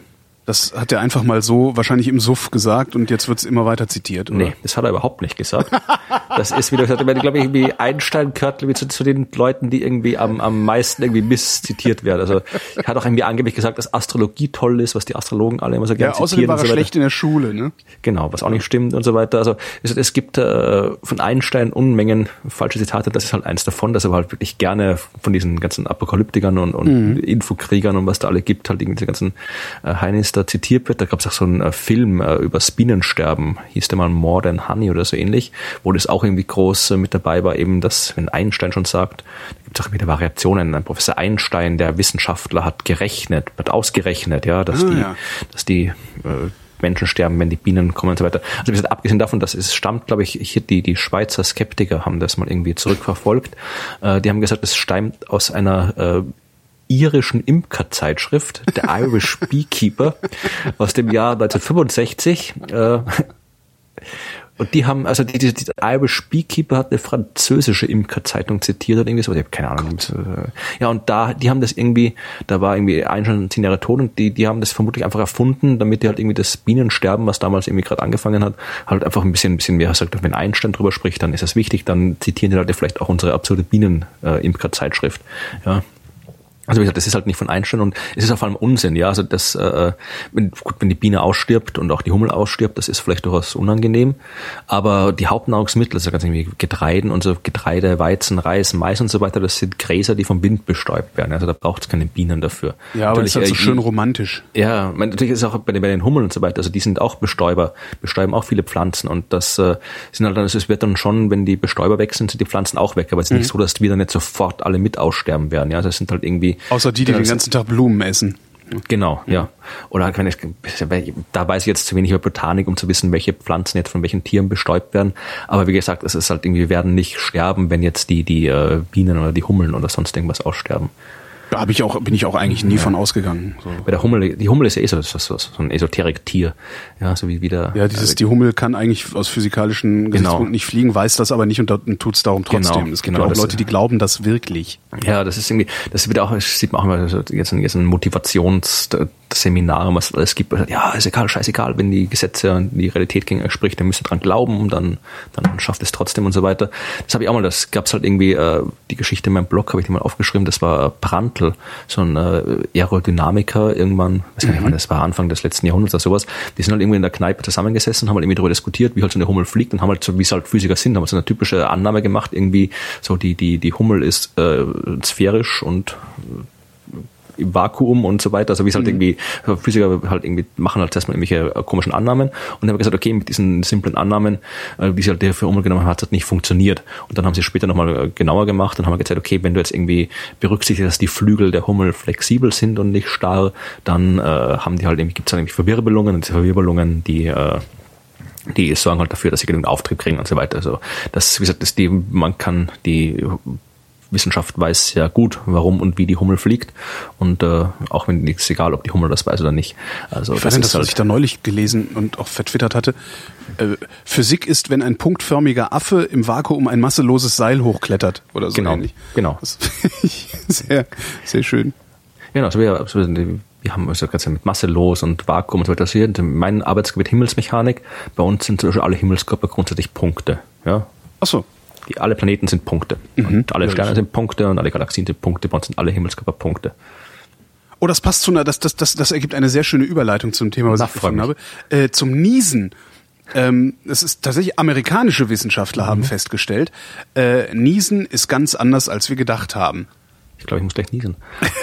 genau. Das, das wäre cool, ne, wenn wir es schaffen würden, äh, körperliche Reaktionen zu induzieren. Also was anderes als Langeweile. ähm, also bisher gängige Meinung, Niesen, äh, da fliegen Tröpfchen raus. Ähm, die schwereren, also die größeren Tröpfchen, fliegen weiter als die kleineren Tröpfchen, weil mehr Masse, mehr Impuls und ne, die kleineren werden schneller abgebremst durch was weiß ich was, Reibung, Wind und weiß der Geier was. Ähm, haben sich irgendwelche Forscher gedacht, also amerikanische Wissenschaftler haben sich gedacht, hm, ich weiß ja nicht so recht und haben, äh, warte, das muss ich ablesen, haben den Nieser nicht als äh, Rotz, der da rauskommt, betrachtet, sondern als eine multiphasige, turbulent treibende Wolke. Okay. Ja, stellt sich raus. Ähm, die, ich muss das ablesen, ich kann das. Äh, die gasförmigen Strömungen wirbeln die Tröpfchen strudelförmig und halten sie in der Luft. Das heißt, die gasförmigen, also die, die, je, je kleiner die Tröpfchen im Nieser sind, desto weiter fliegen sie, weil sie nämlich umso länger in der Luft gehalten werden. Die schweren fallen also viel früher runter. Ähm, das heißt, äh, ja, wenn du niest, äh, kommt der Kleinkram viel eher bei deinem Gegenüber an, als das große Zeug, von dem die Hälfte sowieso in deiner Hand hängen bleibt, wenn du äh, Gibt sicher einen, einen Medizin-Nobelpreis für die Rotzforschung. Das könnte natürlich sein. Äh, erste Anwendung, ähm, Belüftung von Räumen. Haben sie gesagt, da müssen wir vielleicht äh, mal über die Belüftungsanlagen unserer Räume nachdenken. Ähm, weil sie ja bisher gedacht haben, die feinen Sachen fliegen sowieso direkt zu Boden, also brauchen wir uns um die so. großen zu kümmern. Also aber jetzt musst du halt die, äh, das Gas filtern und nicht mehr nur äh, die Flüssigkeit. Tja, oder, ja, wenn sie gut die Hand vorhalten, nutzt auch nichts dann wahrscheinlich. Ig dann irgendwie Nobelpreis für Rotzforschung ist auch schön. Tja, was habe ich? Ich habe jetzt überhaupt nichts, was da irgendwie überleitungsmäßig Mist. passt. Ich kann Wir schauen. müssen hier. uns wirklich eine Überleitungsbimmel Ja, ja. besorgen, ich sag's dir. Das ist eine gute. Ja, ich, ich kann jetzt irgendwie zwei Geschichten habe ich noch. Ich habe eine Oh, Geschichte ah. über über über eine Geschichte über über äh, Rotkehlchen-Nistplätze und eine Geschichte über äh, Kunstmuseen und Atmosphärenforschung. Das ist doch was mit Gas. Rotzen ist ja, haben wir, wie wir gerade gelernt Gut. haben, ist Rotze Gas. Genau, also, genau. ist Gas. Sehr Also wie die, der Einfluss der Rotze auf die auf die Atmosphäre und die Folgen für die Kunst. Nee, es geht darum, das ist eine sehr absurde Geschichte, die ich auch nicht so ganz wirklich für sinnvoll halte. Äh, Da haben Wissenschaftler haben sich in verschiedenen Museen äh, Bilder angesehen äh, und geschaut, wie die Leute da den Himmel gemalt haben. Ja, also in welchen Farben die das gemalt haben. Kommt jetzt so eine Chemtrails-Theorie? I- Können wir auch eine Campbell machen. Ja, das kann man Der Himmel sah Nee. früher anders aus. Guck nur bei Van Gogh. Genau. Nee, es geht um, um Vulkanausbrüche, ja. Und äh, ach Mist, die hätte ich nach der, nach der anderen Geschichte bringen müssen, dann hätte es gepasst. Äh, Vulkanausbrüche und die natürlich, wenn du da Staub drin hast, hast du, da schaut der Himmel anders aus. Ist klar, hast da andere, andere, äh, je nachdem, ob du viel oder wenig Staub hast, ist der Himmel eher rötlich, äh, grünlich, bläulich und so weiter. Und äh, die haben behaupten, also sie haben sich, äh, haben hunderte Werke aus der zwei, Zeit zwischen äh, 1500 und 2000 äh, untersucht und haben behauptet, herausgefunden zu haben, dass äh, die Proportion von Rot- und Grüntönen in Zusammenhang mit der Menge von vulkanischen Aerosolen in der Atmosphäre steht. Und sie haben das gemacht, indem sie äh, Haben die sich Geoarchive angeguckt oder haben die das einfach nur äh, Nee, also die haben, gemutmaßt? Ja, die haben äh, einen, einen griechischen Maler beauftragt, die der irgendwo den Himmel gemalt hat und zwar irgendwie einmal während irgendwie eine Staubwolke aus der Sahara gerade vorbeigekommen ist und einmal ohne. Der hat das zwar nicht gewusst, aber der hat halt dann irgendwie die, die Dings gemalt und äh, ja, und die haben das halt irgendwie korreliert mit irgendwelchen Daten über Vulkanausbrüche, die sie hatten und meinen halt, sie können halt dann dadurch auch irgendwie, wenn sie das mal irgendwie kalibriert haben, dann auch Informationen über halt Vulkanausbrüche, die halt irgendwie nicht aufgezeichnet sind, rausfinden. Ich, ich, ich halte das alles, ich kann mir durchaus vorstellen, dass das, Steile These, du. ja, also ich, ich, dass halt, dass das die, die, die Sache, die, die Grundthese prinzipiell plausibel ist, also dass halt irgendwie der Himmel anders aussieht, wenn der Vulkanausbrüche war. Das ist ja vollkommen Äh, plausibel. Aber da- man setzt halt voraus, dass äh, die Maler prinzipiell äh, das malen, was sie sehen. Und Das- äh, Kunst, Kunst ist ja nicht so. Kunst ist ja nicht, äh, wir malen das, was wir sehen, sondern Na doch, also selbst wenn er malt, was er sieht, heißt das ja noch lange nicht, dass es das ist, was du und ich auch sehen, wenn Genau. wir in dieselbe Richtung gucken. das erstmal das und oft ist ja doch irgendwie, keine Ahnung, wenn du irgendwie anschaust, irgendwie sowas wie, wie, wie äh, William Turner und diese ganzen äh, Leute, die halt irgendwas gemalt haben, die haben halt auch, auch einfach das, die Farben so gewählt, wie sie es irgendwie äh, halt äh, ästhetisch irgendwie haben wollten. Oder keine Ahnung, weil sie das halt in ihren Drogenrausch gerade gesehen haben oder was auch immer die Künstler da gerade gemacht haben. Äh, also das, oder weil sie halt irgendwie meinen, ich, da muss jetzt rot sein, weil rot ist die Farbe des Zorns und ich will da Zorn ausdrücken. Also wie gesagt, also Kunst ist halt keine, Kunst ist halt eine, eine, eine Verdichtung der Realität oder sonst, wie man es halt definieren will.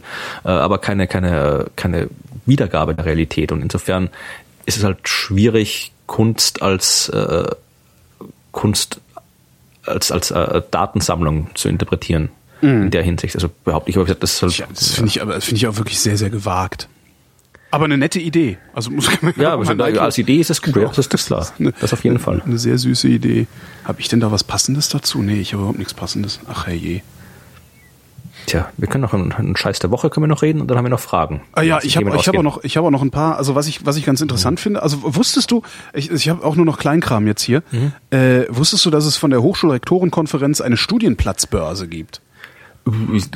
Jein, also ich das- weiß, dass, dass es sowas gibt, das halt irgendwie, keine Ahnung, in Österreich ist, ist läuft es ja anders, da kannst du im Prinzip da studieren, wo du willst, da gibt es ja keine Ja, in- in. Deutschland- Und ich weiß, dass halt in Deutschland ist, dass du sagst irgendwie, ja, du hast halt irgendwie Medizin und dann bewirbst du dich irgendwie an fünf Unis und dann Genau. kriegst du es irgendwie einen und dann kannst du den aber tauschen mit einem anderen. Also das System habe ich, da ich hier nie studieren musste, auch nie ganz kapiert, aber Es dass ist, ein, so vage das ist ein System, gibt, das ich, ja. das ich ehrlich gesagt ziemlich absurd finde. Also zu meiner Zeit, damals in den 90ern, gab es noch die ZVS, die Zentralvergabestelle für Studienplätze. Da hast du gesagt, ich will studieren, äh, weiß ich nicht, äh, in meinem Fall, ich will Volkswirtschaftslehre studieren. Ähm, ich will das gerne in Köln studieren. Hier sind meine Gründe dafür, dass ich, Ich das in Köln zweimal schon studieren warum gefragt. äh, das, hier sind meine Gründe dafür, dass ich das in Köln studieren will. Mhm. Erst äh, wichtigster Grund, ich wohne da. das ist halt ein guter Mhm. Grund. Äh, äh, ne? Also so Heimatstadt und so. Und das, äh, was Heimatstadt, behinderte Mutter. Äh, will man nicht, also ja, okay. Appes Bein und weiß der Geier was. Äh, damals wollte man in Köln VWL studieren. Das war äh, die, Warum die äh, VWL studieren? Weil ich das sehr interessant finde, nach wie vor. Ja, ja, okay, das ist eine andere Diskussion. ist eine andere Diskussion. ähm, und das hast du dann an die ZVS geschickt, hast gesagt, so, ich möchte gerne in Köln studieren, wenn das nicht klappt, gerne in, weiß ich nicht, Heidelberg oder halt in Bonn oder weiß der Geier. Ähm, und entweder hast du genügend Kriterien erfüllt, um deinen Wunschplatz zu kriegen, oder bist dann woanders hin verteilt worden. Das fand ich jetzt so im Prinzip gar nicht so unklug, weil dadurch keine, keine überzähligen Studienplätze da waren. Was halt jetzt passiert ist, du bewirbst dich bei der Hochschule direkt und weißt nicht, ob du einen Studienplatz kriegst oder nicht. Das heißt, ich bewerbe mich natürlich in Köln, dann bewerbe ich mich noch in, weiß ich nicht, Berlin, weil es mir da gut gefällt, in Cottbus, weil da eine Freundin von mir wohnt äh, und so weiter. Also bewerbe mich an fünf Hochschulen und bekomme von allen mehr oder minder gleichzeitig zu oder Absagen. So, äh, jetzt kriege ich drei Zusagen, nehme aber nur eine an, dann bleiben die anderen beiden Studienplätze unbesetzt, weil ich hier erstmal die Zusage gekriegt habe. Und das muss dann halt wieder hintenrum irgendwie getauscht werden mit anderen Leuten, also mit anderen Leuten aufgefüllt werden. Woher wissen die jetzt, dass sie da jetzt eigentlich Ja. hin könnten? Ist halt alles total äh, irgendwie ein bisschen seltsame Bürokratie, wie ich finde. Äh, Also ich persönlich hätte das mit der ZVS Ja. besser gefunden. Aber anscheinend, und das wollte ich nur mal erwähnt haben, für den Fall, dass hier Leute zuhören, die noch nicht studieren oder davon nichts gehört haben, äh, es gibt eine Studienplatzbörse der Hochschulrektorenkonferenz. Da kann man anscheinend reingucken, wo freie Studienplätze sind nach dieser äh, Zuteilungsrunde und äh, kann dann versuchen, die irgendwie abzugreifen oder sich darauf zu bewerben oder so. Da habe ich jetzt nicht mehr genauer reingeguckt, wie es funktioniert, weil ähm, es mir egal ist. Die Uni Wien Ja, die ist schön. äh, die Uni Wien hat ähm, jetzt, äh, das ist ja immerhin was für Studenten, die an der Uni Wien studieren, die hat einen äh, Vollzugang zum Visual History Archive äh, der Uni University of Southern California Shoah, Shoah Foundation Das habe ich gekauft. gelesen, die haben, die haben ja Das- jede Menge Interviews oder sowas, glaube ich. Die Shoah drin? Foundation hat äh, 50.000 Ja, äh, hab ich gelesen, ja. Shoah-Zeitzeugen-Interviews auf Video gemacht. Und äh, wer an der Uni Wien studiert, kann da jetzt drauf zugreifen, weil es da einen Vollzugang gibt. Was ich ein bisschen schade finde, ist, dass es anscheinend keinen Vollzugang für jedermann gibt. Weil Das, das sollte eigentlich, das sollte eigentlich so sein. ich will ja. das sehen. Ich will diese Zeitzeugen-Interviews sehen und nicht irgendwie äh, das über ja, den Hub einer Universität machen. Also, sondern das, das muss halt in die Öffentlichkeit. Auch da habe ich nicht äh, tief genug recherchiert, um zu herauszufinden, ob es nicht vielleicht doch zugänglich ist für jedermann. Ja, weil wir gerade bei jedermann sind, jetzt habe ich wieder eine Überleitung. Ah. Ähm, weißt du, was Citizen Science ist? Äh, ja, das ist, ähm, wenn du beispielsweise, äh, ich habe gerade mit einem Forscher gesprochen, der am IPCC Sachstandsbericht beteiligt war und mit dem habe ich mich unterhalten über Falter, Tagfalter.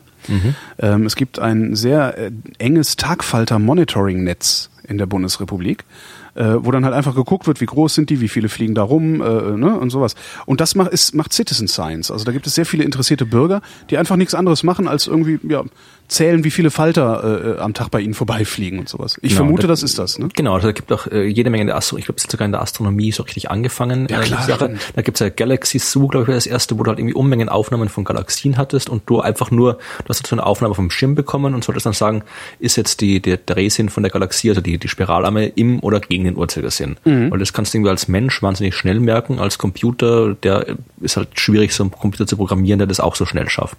Das war halt das erste Projekt und dann gab's Unmengen andere Projekte, wo du irgendwie Exoplaneten suchen solltest oder Asteroiden finden und sowas, wo es halt einfach darum geht, wahnsinnig große Datenmengen zu äh, bearbeiten, was du halt irgendwie als Mensch, äh, du halt doch immer noch eine sehr, sehr gute Bilderkennung hast im Vergleich zu vielen äh, Computern. Und da ging es halt auch darum, dass es halt irgendwie, da haben da richtig so auch so, so spielmäßig draus gemacht, ja, also das irgendwie so mit, mit, mit so eine Art Highscore und so weiter und wir haben halt, ja, da haben wir was entdeckt dort, ja. Also die Gamification Genau, genau, richtig. Die haben da auch wirklich große, die, da, es gibt irgendwie einen Exoplaneten entdeckt und die Leute, die da, die, äh, die da diese, die, mitgearbeitet haben, also die, die, die waren, die diese Bilder gesehen haben und beurteilt haben, die sind auch auf dem, auf dem Artikel mit drauf und so weiter. Da gibt es wirklich Unmengen, es gibt tolle Sachen, es gibt irgendwie, wo du den Ozeanboden absuchen musst, ja, da ist anscheinend irgendwie so ein U-Boot, hat da wahnsinnig viele Quadratkilometer Meeresboden irgendwie Katalog, mhm. gefilmt und du kriegst da ständig Bilder vom Ozeanboden und musst sagen, okay, da ist ein Seestern, da ist eine Muschel, da ist ein Seestern, da ist eine Muschel, du musst irgendwie immer anklicken, was das für Viecher sind und so weiter, genau. Oder da gibt es auch anderes, es gibt irgendwie eins, was ich auch recht toll finde, das ist wieder sowas ähnliches wie die Bilder von vorhin. Äh, da tun die alte Logbücher von Schiffen, ja, also alles irgendwie, was in den Bibliotheken noch irgendwie an irgendwelchen Logbüchern von Segelbooten oder ja. Frachtern sonst irgendwie rumliegt, äh, die werden halt, sind damit digitalisiert worden und Leute äh, lesen die und äh, schreiben da Wetterdaten raus, also auf eine gewisse ah. halt formalisierte Art und Weise, damit du so halt irgendwie zurückrechnen kannst, wie das Wetter und das Klima früher war. Also da gibt's Unmengen verschiedene solche Projekte und äh, es ist jetzt äh, von der, was die EU, auf jeden Fall von Europa. Äh, die haben jetzt eine European Citizen Science Association gegründet, die halt das alles anscheinend irgendwie äh, zumindest organisiert, äh, begleitet, äh, äh halt so als, als zentrale mhm. Anlaufstelle dafür und bündelt. Äh, genau, ja. ja. Also das ist, ich habe ich hab noch nicht genau angeschaut, was die macht, aber ich glaube, also es gibt die Citizen Science Association, so eine internationale Organisation und die European Citizen Science Association, die mhm. jetzt beide alle ziemlich, sind jetzt beide, glaube ich, neu gegründet worden, um halt diese, diese, diese Bürgerwissenschaft halt auch wirklich halt mal international zu koordinieren und zu sammeln, was ich durchaus, durchaus wichtig finde. Also das ist halt okay, die Computer werden immer schneller und besser werden, aber man darf halt nicht vergessen, ich, ich, ich finde das als, äh, als äh, PR-Mittel oder als, als nicht als PR, als Mittel zur Öffentlichkeitsarbeit wahnsinnig gut, weil du halt, äh, wenn du irgendwo ja. mitmachst, immer viel, viel besser Bescheid weißt, als wenn du es einfach nur irgendwie erklärt bekommst. Ja? ja. Und äh, wenn es Leute gibt, die irgendwie ihr, ihr, ihr ganze Freizeit damit verbringen, irgendwelche komischen Kuchenstückchen bei Facebook hin und her zu schieben oder wie das Candy Crush oder wie das alles da heißt, diese Spiele, dann wird es vielleicht auch ein paar geben, die halt diese gamifizierten Wissenschaftsaufgaben äh, machen wollen. Und da, das ist halt wirklich. Das müsste man, man eigentlich viel stärker propagieren. Auch auf jeden den, Fall. Ja, das ist halt, ja. man ist halt wirklich, man ist halt, man, man, man bekommt die Wissenschaft wirklich erstens hautnah mit. Das heißt, man versteht, worum es geht, viel besser, als wenn man es irgendwie in den Vordergrund bekommt. Man ist selbst beteiligt, das heißt, man, man engagiert sich. Mal, das war doch in den 90ern schon äh, SETI at Home. War genau, ja. Schon das, das, also das da hat im Prinzip der, der Computer was gemacht, ja. Wo der Bildschirmschoner, du wusstest einfach, mein Bildschirmschoner sucht gerade nach außerirdischem mhm. Leben. Das war so plastisch auf einmal, diese ganze abstrakte mhm. Sache. Das ja, das, der, der Citizen Science Gramm, der also als als um wirklich jetzt quasi, dass er jetzt in Zukunft einen relevanten Teil äh, der Wissenschaft spielen wird, das glaube ich nicht. Also das wird immer einen wichtigen Teil darstellen, so Citizen Science Projekte, aber irgendwie ein relevanter Teil wird es nicht werden. Aber es ist halt für die für die Wissenschaft insgesamt, für die für die öffentliche Darstellung der Wissenschaft ist Citizen Science enorm wichtig und das sollte eigentlich viel viel viel viel viel stärker gefördert werden. Hm. Das ist im Übrigen, passt das auch noch zu einer Kleinigkeit, die ich gefunden habe. Äh, das ist ja, also die, die, sich, da, sich da einzubringen, das kann man ja, äh, das ist auch eine schwache Überleitung, mhm. also sich da einzubringen kann man ja so grob als ähm, Wohltätigkeit oder Mildtätigkeit äh, beschreiben.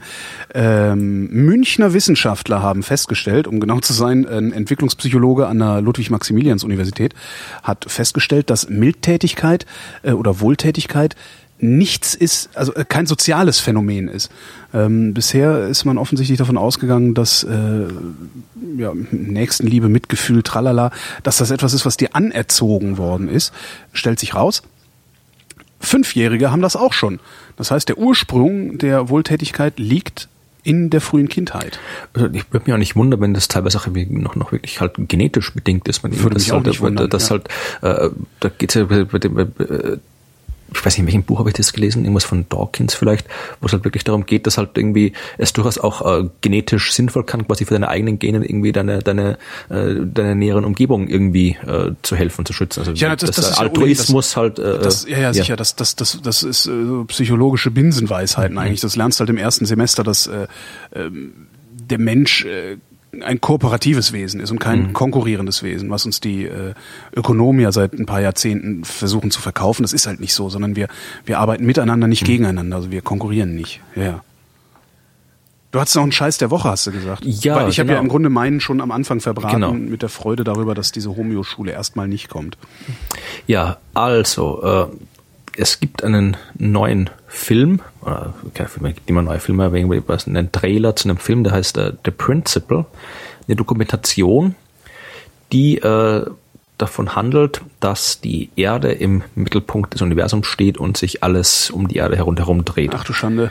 Äh, ist von einem gewissen Robert äh, Sungenis, Sangenis, also irgendwie ein Katholik, aus den USA, der schon irgendwie in der Vergangenheit irgendwie halt durch religiösen Fundamentalismus, Antisemitismus und so weiter aufgefallen ist, auch irgendwie einen Blog hat, wo er irgendwie Galileo was, was wrong heißt das Blog, glaube ich, wo er dann irgendwie Bücher schreibt, über das halt irgendwie ganze moderne, kopernikanische, heliozentrische Welt mit Unsinn ist und so. Mhm. Und der hat anscheinend irgendwo Geld herbekommen, weiß ich nicht, um halt eine State-of-the-Art-Dokumentation zu machen.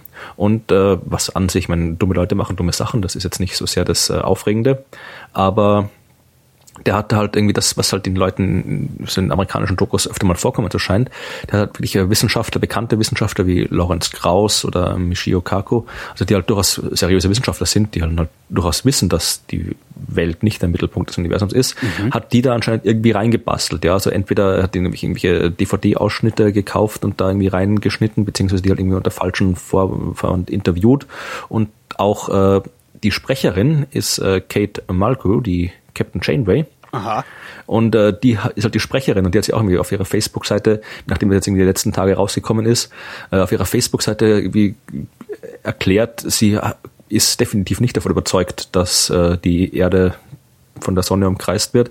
Und äh, sie ist halt einfach eine, hat halt einfach irgendwie einen Auftrag bekommen als ja. Sprecherin und hat irgendwie Zeug gesprochen und hat nicht gewusst, dass das halt irgendwie halt jetzt als äh, Sprecher, als, als, als Dokumentationsstimme für diese äh, fundamentalistische religiöse Geozentrismus-Doku gilt. Also der hat sich da anscheinend wirklich irgendwie auf seltsamen Weg äh, bekannte, prominente Leute geholt die dann irgendwie so hingepastelt, als würden die ich da jetzt alle. Ich kenne das aus Deutschland auch, dass ähm, bisweilen auch in, in so komischen, fragwürdigen Dokus, die dann auch bei diesen in diesen Truther-Fernsehkanälen mhm. äh, verbreitet werden, auch häufiger mal äh, prominente Sprecherstimmen auftauchen, wo ich mich auch oft frage, mhm. warum machen die das? Ähm, wobei ich da vermutlich, also ich unterstelle einfach ganz normale Amoral, dass sie einfach sagen, ja, ja ist mir scheißegal, wer zahlt, schafft an mhm. und du sagst, ich soll das sprechen, das ist mein Job, also spreche ich das.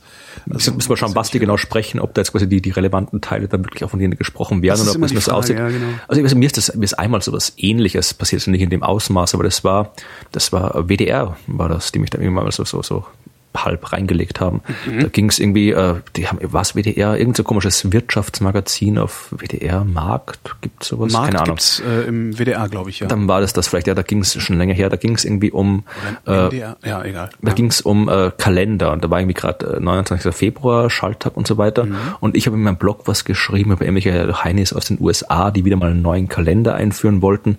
Halt irgendwie so ein Kalender, wo dann halt irgendwie keine, nicht mehr sich jetzt von Jahr zu Jahr äh, die, die, die Struktur verschiebt, also irgendwie heute heute ist jetzt irgendwie Weihnachten am Donnerstag und nächstes Jahr ist am Freitag und so weiter, sondern die wollten halt irgendwie ein neues Jahr einführen, wo halt alles immer gleich bleibt mhm. und haben sie das so hin definiert, dass halt möglichst wenig äh, Feiertage auf äh, Wochentage fallen. Das heißt, das ist halt möglichst für die Wirtschaft, haben gesagt, das ist für die Wirtschaft gut, wenn die, die Feiertage alle irgendwie auf dem Wochenende liegen. Die bescheuert, und, äh, die könnten doch eigentlich einfach auch nur sagen, ja, Feiertage sind halt nicht mehr frei. Wer frei haben will, nimmt sich Urlaub. Dann wäre das genau, Problem auch wir, gelöst. Jedenfalls haben wir halt so, ich hab, wir haben jetzt diesen Kalender definiert so und ich habe halt irgendwie drüber geblockt und äh, habe äh, erklärt, dass es äh, viele verschiedene Arten gibt, so einen Kalender zu machen, dass diese Art von Kalender dann auch nicht unbedingt besser ist der andere, weil egal wie du deinen Kalender definierst, du kommst mit ohne Schalttage nicht aus. Bei dem Kalender hättest du dann, glaube ich, irgendwie alle paar Jahre irgendwie so eine Schaltwoche oder sowas gehabt, ja. ja. Also das, wie gesagt, das kommst nicht umhin, dass es halt eine ziemlich bescheuerte Sache ist und vor allem halt irgendwie auch mit der ganzen, sag ich, wie man müssen unseren Kalender nicht an der Wirtschaft ausrichten, meine, wo kommen wir hin?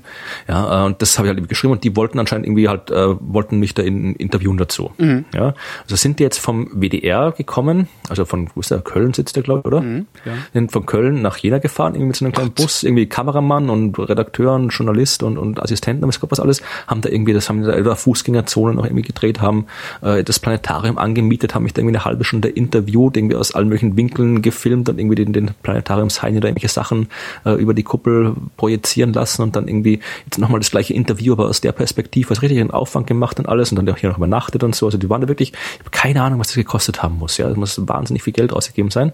Und am Ende war dann von mir noch irgendwie so, nicht, 20 Sekunden Statement übrig. Also, ich meine, gut, dass beim Fernsehen wesentlich mehr Material produziert wird, als äh, gesendet wird, das ist, das ist ja normal. Da ja. bin ich nicht gerade. Aber das, hat mir, das war der erste Punkt, der mich überrascht. Das hat wirklich der, anscheinend das öffentlich-rechtliche Fernsehen sich leisten kann, irgendwie drei, vier Leute eineinhalb mhm. Tage durch die Republik zu schicken, das nur ist noch gar nichts. zehn Sekunden irgendwie ja. äh, Dings zu produzieren. Das ist noch Und, gar nichts. Ja. Also. Also wie gesagt, das hat mich halt überrascht, aber es hat mich jetzt nicht überrascht, dass es natürlich so kurz war. Was mir halt mhm. wirklich überrascht war, dass sie halt wirklich das so hingeschnitten haben, dass ich da jetzt dastehe und erzähle, wie toll dieser tolle neue Kalender nicht ist. obwohl ich absolut genau das Gegenteil gesagt habe. Wow.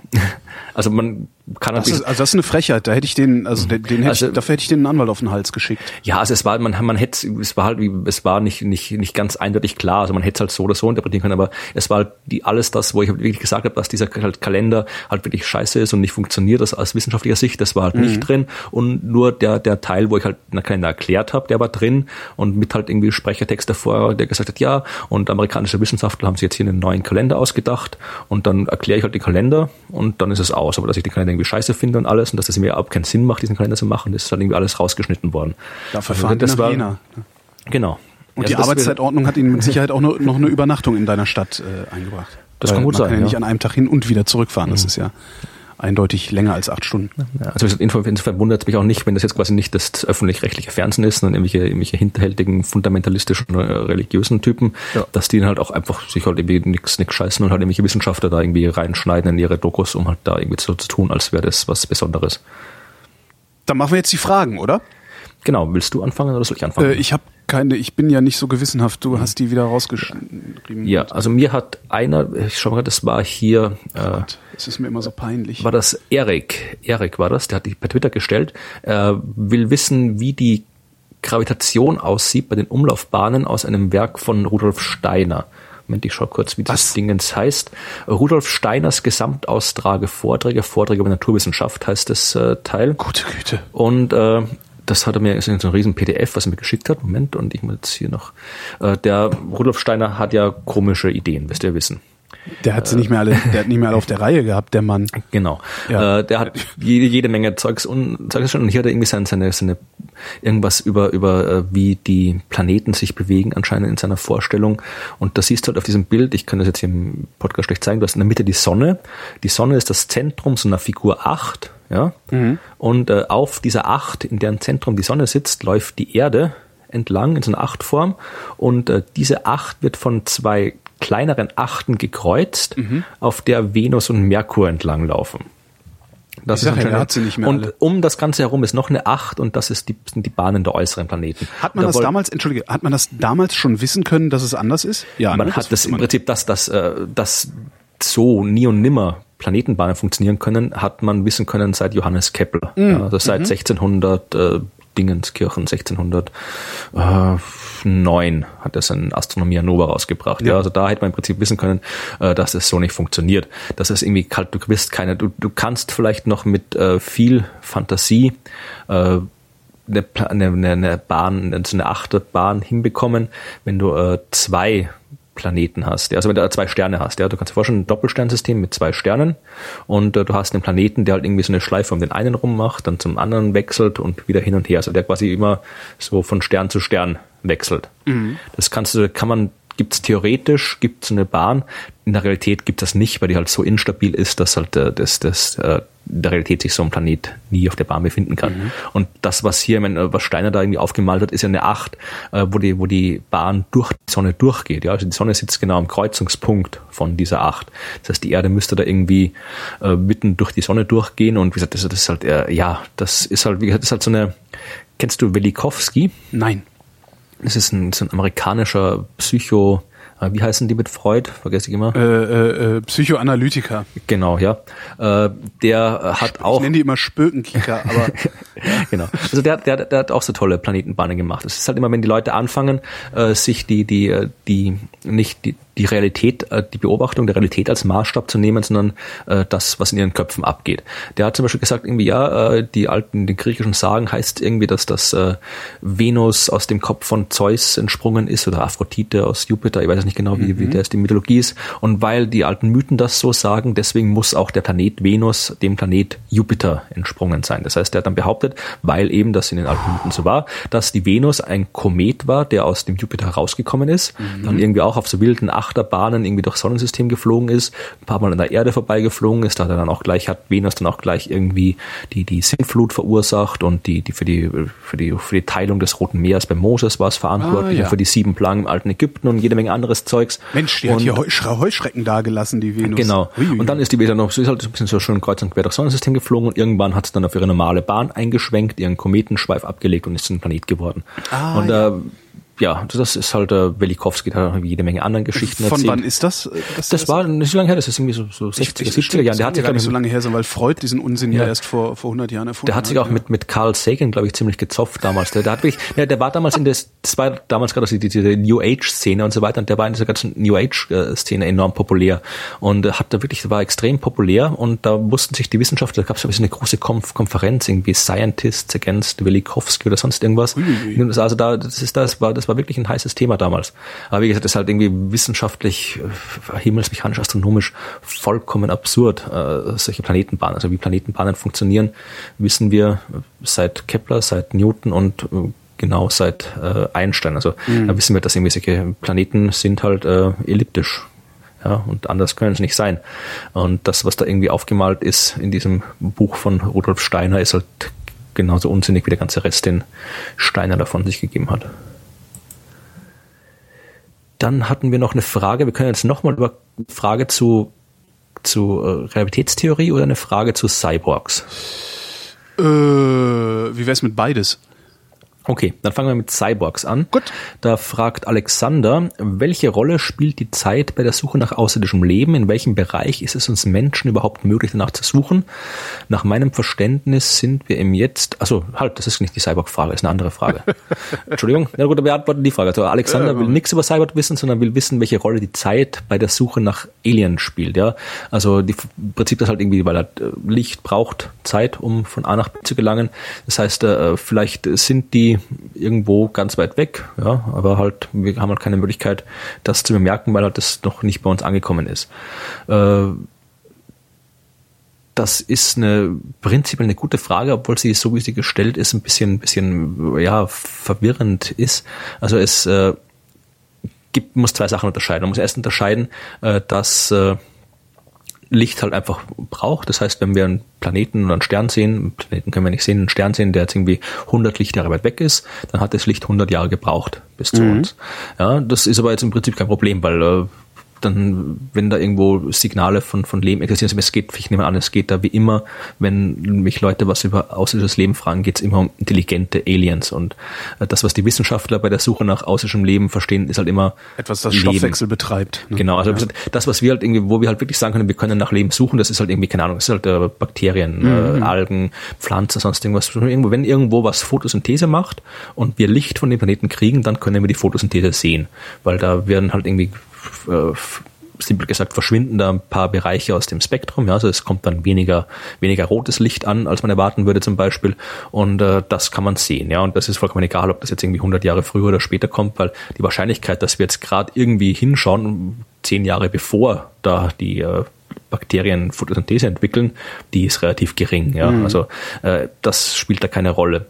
Ähm, und wenn es jetzt irgendwie um die den Empfang von Botschaften intelligenter Aliens geht, dann, wie gesagt, das, das ist an sich schon so unwahrscheinlich, dass man jetzt da äh, die Wahrscheinlichkeit von, von ähm, die über die, die in den Abstand und die Entfernung reinkommt, dass man die jetzt nicht mehr extra berücksichtigen muss. Also das, das äh, spielt da keine große Rolle mehr. Was interessanter ist, ist, wenn man sich äh, fragt, äh, wie alt Leben überhaupt sein kann. Ja, also Ja. wir, die, das Universum ist jetzt 13,8 Milliarden Jahre alt.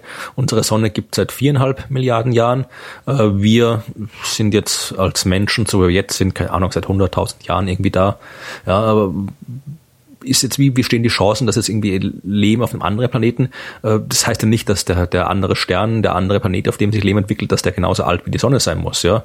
Äh, vielleicht ist der Stern schon irgendwie, ist der, ist der älter, ja. Also wenn jetzt irgendwie der Stern, ja, zwei, drei Milliarden Jahre älter ist als unsere Sonne, dann kann das Leben da vielleicht auch irgendwie zwei, drei Milliarden vorher entstehen. Und dann haben wir da irgendwie äh, eine Spezies, die halt irgendwie zwei, drei Milliarden älter ist als wir. Und da ist halt, wie gesagt, du kannst halt grob Grenzen angeben. Du kannst sagen, es, bringt jetzt nichts. Äh, auf den, es gibt ja drei Generationen von Sternen bis jetzt. Ja, also die allerersten Sterne konnten nur aus Wasserstoff und Helium bestehen. Mehr war da nicht, weil nach dem Urknall nicht mehr da war. Und äh, mit Wasserstoff und Helium kriegst du kein Leben so hin, wie wir es brauchen. Das heißt, da brauchst du schwere Elemente. Das heißt, diese allerersten Sterne mussten erst in ihrem Inneren mal Kernfusion machen, dann äh, neue Elemente erzeugen, äh, dann explodieren, die Elemente im vert- verteilen und dann konnten sich aus dem ganzen Zeugs neue Sterne bilden, die halt dann schon ein paar schwere Elemente mit drin hatten. Da hätten theoretisch schon Planeten entstehen können, aber es ist noch relativ unwahrscheinlich, weil die halt noch immer noch sehr, sehr wenig schwere Elemente haben. Das heißt, die mussten dann quasi nochmal äh, ihr Zeugs, ihre Kernfusion ablaufen lassen, nochmal mehr Elemente erzeugen und dann wieder explodieren, das verteilen und dann kommt die dritte Generation der Sterne, die eben, wo auch unsere Sonne dazugehört und die haben halt dann wirklich genug schwere Elemente gehabt, dass halt auch Planeten und alles entstehen können. Das heißt, äh, du kannst erst mal im Prinzip sagen, okay, wir können jetzt irgendwie nur nach Leben suchen bei Sternen aus unserer Generation, aber da ist halt der Spielraum auch so groß. Es ist halt irgendwie, da kannst du halt wirklich irgendwie von plus minus fünf Milliarden Jahren oder sowas alles drin haben. Also du kannst jetzt irgendwie Zivilisationen haben, die fünf Milliarden Jahre älter sind als wir. Mhm. Das heißt, äh, da ist, ist halt wirklich alles möglich. Und wenn du dir anschaust, wie schnell wir uns entwickelt haben, also geht es irgendwie 100 Jahre zurück und vor 100 Jahren waren wir ja nicht mal auf dem Mond. Vor 100 Jahren haben wir gerade mal rausgefunden, wie ein Flugzeug funktioniert, ja. Und äh, 200 Jahre zurück, da haben wir noch mit, mit unserem elektrischen Strom unsere Probleme gehabt. Also wir haben uns so wahnsinnig schnell entwickelt, dass halt äh, die Chance ist, dass wenn es irgendwo anders Leben gibt, ist halt die Chance recht hoch, dass die halt äh, weiterentwickelt sind als wir. Aber wie gesagt, das ist halt alles reine Spekulation. Insofern äh, solange man nichts Konkretes weiß, spielt jetzt auch die Entfernung zu den anderen Sternen keine großartige mhm. Warum habe ich hier Cyborg stehen? Weiß ich nicht. Eine Frage, da steht. Warte, Frage, doch, doch, doch. Eine, eine, eine, eine Frage heißt hier Cyborgs Raumfahrt, habe ich mir notiert. Genau, ich erinnere mich dran. Es gab irgendwie, war das eine Mail, die jemand an uns geschickt hat? Die Frage, äh, was, ob, ob, ich glaube, das war die Frage, ob es wahrscheinlicher ist, dass wir bemannte Raumfahrtmissionen machen, also Generationenraumschiffe, oder ob wir vielleicht so lange warten, bis wir, ja, Cyborgs, also Mensch-Maschine, äh, Misch Entitäten losschicken können, weil die mit Sicherheit länger überleben oder länger in der Lage sind zu überleben. Also wenn du da so ein paar Cybermen, die nichts mehr fühlen, in den Weltraum schickst, hauen die sich auch nicht gegenseitig die Köpfe ein. Nur den anderen. Das ist eine gute Frage. Also ich, ich würde jetzt, ich meine, im Prinzip können wir jetzt den Großteil der reinen technischen Aufgaben, die wir im Weltall zu erledigen haben, die können wir auch jetzt auch schon ohne Menschen erfüllen. Ja, also das, das Problem ist halt die Mustererkennung. Das können ja. wir halt besser als alles andere, was wir ja, bauen können momentan. Also, ja, ich, ich glaube, ich habe auch hab doch schon vor langer Zeit irgendwie einen langen Artikel bei mir im Blog geschrieben, wie er sagt, äh, es bringt auch nichts oder man sollte eigentlich äh, die bemannte Raumfahrt nicht durch irgendwie Technik begrüßen. Also nicht sagen, ja, die, die, die sind halt irgendwie, sind, sind Roboter sind gut, aber manche Sachen können sie nicht so gut und die können wir Menschen besser. Das, das stimmt durchaus, aber das ist nicht der Grund, warum wir Menschen ins Weltall schicken sollten, ja. Äh, schon in dem Mars, ja. Wir haben jetzt irgendwie schon seit, weiß nicht wie viele Jahrzehnten schicken wir Zeug zum Mars. Mhm. Äh, tolles Zeug, ja. Irgendwie diese, diese aktuelle raus Curiosity, die Geschichte, wie es da gelandet ist mit dem Himmelskran und so weiter. Ich meine, es ist vollkommen irre, was die da anstellen und was da rumfährt und was die für tolle Bilder machen. Aber so die große, die großen der Menschheit, denen geht es halt irgendwie am Arsch vorbei, dass da ja. hier ein paar, paar ferngesteuerte Autos am Mars rumfahren. Ja. Was, ich verstehe, man, du hast verdammte ferngesteuerte Autos, die wir von der Erde aus fernsteuern auf dem anderen Planeten. Ich meine, äh, die wir überhaupt erst mal dahin geschafft haben. Genau. Das finde ich ja schon wahnsinnig. Ja, aber das, der, der Großteil der Menschheit, das, der, der können wir, können wir da irgendwie einen Rover nach dem anderen da hinschicken. Wir können jede Woche einen Rover hinschicken, bis der Mars voll ist mit Robern. Solange da kein Mensch seinen Fuß hinsetzt und ja. irgendwie auf die ganzen Robern ausrutscht wahrscheinlich dann, also solange da kein Mensch einen Fuß hinsetzt, äh, waren wir nicht auf dem Mars. Egal wie viel von unserem Zeug wir da hingeschickt haben. Das und das ist halt, äh, es ist auch gesagt, schau dir an, was äh, die Mondlandung. Ich habe sie nicht live miterlebt. Äh, du vermutlich auch nee, nicht. Ich bin im selben Jahr geboren. Ja, okay. Aber die, die Menschen, die, halt, äh, die das miterlebt haben, werden vermutlich sagen, dass der Moment, wo Neil Armstrong seinen Fuß von der Treppe auf den Mond gesetzt hat, dass das wirklich der dramatische Moment war. Mhm. Äh, es gibt eine Minderheit, die sagen, der Moment, der dramatische Moment war äh, der Zeitpunkt, wo der Funkspruch kam, äh, Tranquility Base, ja, also wo halt irgendwie äh, der der The Eagle has landed. Mhm. Genau, wo dann halt der Eagle Moment halt zur Tranquility Base wurde, ja, wo halt wirklich das Raumschiff da war, aufgesetzt hat, weil wir jetzt da den Mond, jetzt haben wir mit dem Raumschiff den Mond erreicht, jetzt ja. sind wir da. Und ob da jetzt einer aussteigt oder nicht, ist scheißegal. Mhm. Aber für die Mehrheit ist es, für die überwiegende Mehrheit ist es wirklich der Moment, wo Armstrong seinen Fuß auf dem Mond sitzt, ist der Moment und nicht der Moment, wo wir mit dem Raumschiff angekommen sind. Und das ist eben das, warum die bemannte Raumfahrt immer, immer äh, ganz anders sein wird, immer wichtiger sein wird als sämtliche Instrumente. Wenn es darum geht, dass wir einfach nur irgendeine Aufgabe erledigen, dann können wir das problemlos mit Cyborgs, mit Robotern, mit was auch immer erledigen. Aber das ist ja nicht, äh, Raumfahrt ist ja mehr, das ist ja auch irgendwie, das ist ja quasi äh, etwas, was in uns Menschen drinsteckt. Wenn es irgendwo was zu entdecken gab, dann sind wir da hingefahren. Wir haben hin. Schiffe gebaut, um die Erde gefahren, bis wir alles gefunden haben. Die wir Einheimischen ihn, ausgerottet. Ja, wir sind in jeden Dschungel gegangen, haben geschaut, was das ist und die Einheimischen ausgerottet. Also wenn es irgendwo was zu entdecken gab, dann sind wir hingefahren, haben es entdeckt, weil wir anscheinend nicht anders können. Ja, und äh, das ist, das ist halt die, auch die ganze bemannte Raumfahrt ist halt einerseits eben das eine Fortführung dieses äh, Entdeckerdrangs und äh, andererseits eben auch etwas, was halt viel viel stärker inspirierend wirkt. Ja, also ich weiß nicht, wie viele Menschen irgendwie äh, den, den dann Wissenschaftler geworden sind in den irgendwie 80er, 70er, 80er Jahren, weil sie damals irgendwie die, die äh, Mondlandung gesehen haben. Mhm. Das ist halt, du kannst mit, mit, mit sowas viel, viel mehr Menschen äh, inspirieren, als du, als du es mit irgendwelchen Robotern kannst. Ich überlege gerade, ich habe damals in meinem Artikel Zone schon ein Schlusswort gehabt. In deiner was? In meinem Artikel über, Artikel. über bemannte Raumfahrt, Plädoyer für bemannte Raumfahrt, hatte ich so ein tolles Schlusswort, das mir jetzt nicht mehr einfällt. Tja, dann muss da irgendjemand einen Link klicken. Ja. Na gut, ich suche jetzt nicht danach. Ist egal. Ja, aber wie gesagt, also Cyborgs sind äh, toll, mit denen kann man sicher viel erreichen. Was man machen könnte, ist wahrscheinlich irgendwie die mal losschicken, damit die halt dann irgendwie aufräumen auf dem anderen Planeten und mhm. irgendwie alles aufbauen und so weiter, ein paar Vorräte anlegen und so und wieder nachkommen oder sowas, ja. Ja, äh, stimmt, aber, hast schon aber, recht, aber es müssen wir sein, die Genau, weil sonst, sonst ist, es, ist es vollkommen egal. Guter was Punkt. da passiert. Du hattest noch eine Frage offen, oder? Ja, Moment. Ich habe noch, es gibt zwei Fragen. Eine Frage, die ist mal ein bisschen ausführlich, die muss ich erst noch ein bisschen drüber nachdenken, die können wir ein andermal machen. Mhm. Äh, die zweite Frage ist, äh, was hat die Relativitätstheorie mit Navigationsgeräten zu tun? Äh, die Relativitätstheorie lehrt uns, dass beschleunigte, in beschleunigten Massen oder unbeschleunigte Massen herum die Zeit anders vergeht als unter, bei ruhigen Massen.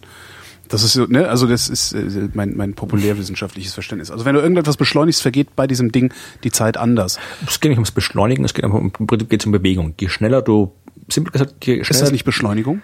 Jein, Beschleunigung, es kommt davon, also wenn du, das weißt du im Auto, wenn du irgendwie im Auto aufs Gas trittst, ist es was anderes, als wenn du konstant 100 fährst. Okay, das stimmt. Ja, also es geht im Prinzip darum, also das, äh, Einstein sagt auf jeden Fall in der speziellen Relativitätstheorie, die Bewegung durch die Raumzeit ist konstant. Ja, das mhm. heißt, du bist immer, jedes Objekt bewegt sich immer gleich schnell durch die Raumzeit kombiniert. Und äh, daraus folgt, je schneller du dich durch den Raum bewegst, desto langsamer bewegst du dich durch die Zeit.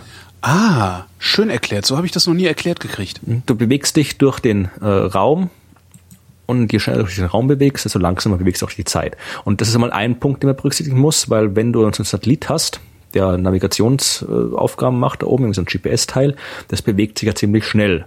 Ja, das genau. heißt, bewegt sich ja schnell durch den Raum und das äh, muss man dann berücksichtigen, weil es geht ja in dem Prinzip um die Zeit. Also ich, ich der sagt mir, der, der guckt jetzt nicht irgendwie runter, ah, wo steht der Holgi gerade? Dann, ah, der steht hier in der Ecke am Nein, was der Platz, und dann schicke ich das runter, dann du, du machst, bestimmst den, den Abstand über die Zeit. Ja, ja genau. Also der, der Satellit weiß, wie schnell er sich bewegt und er weiß, wie viel Uhr bei ihm an Bord sind.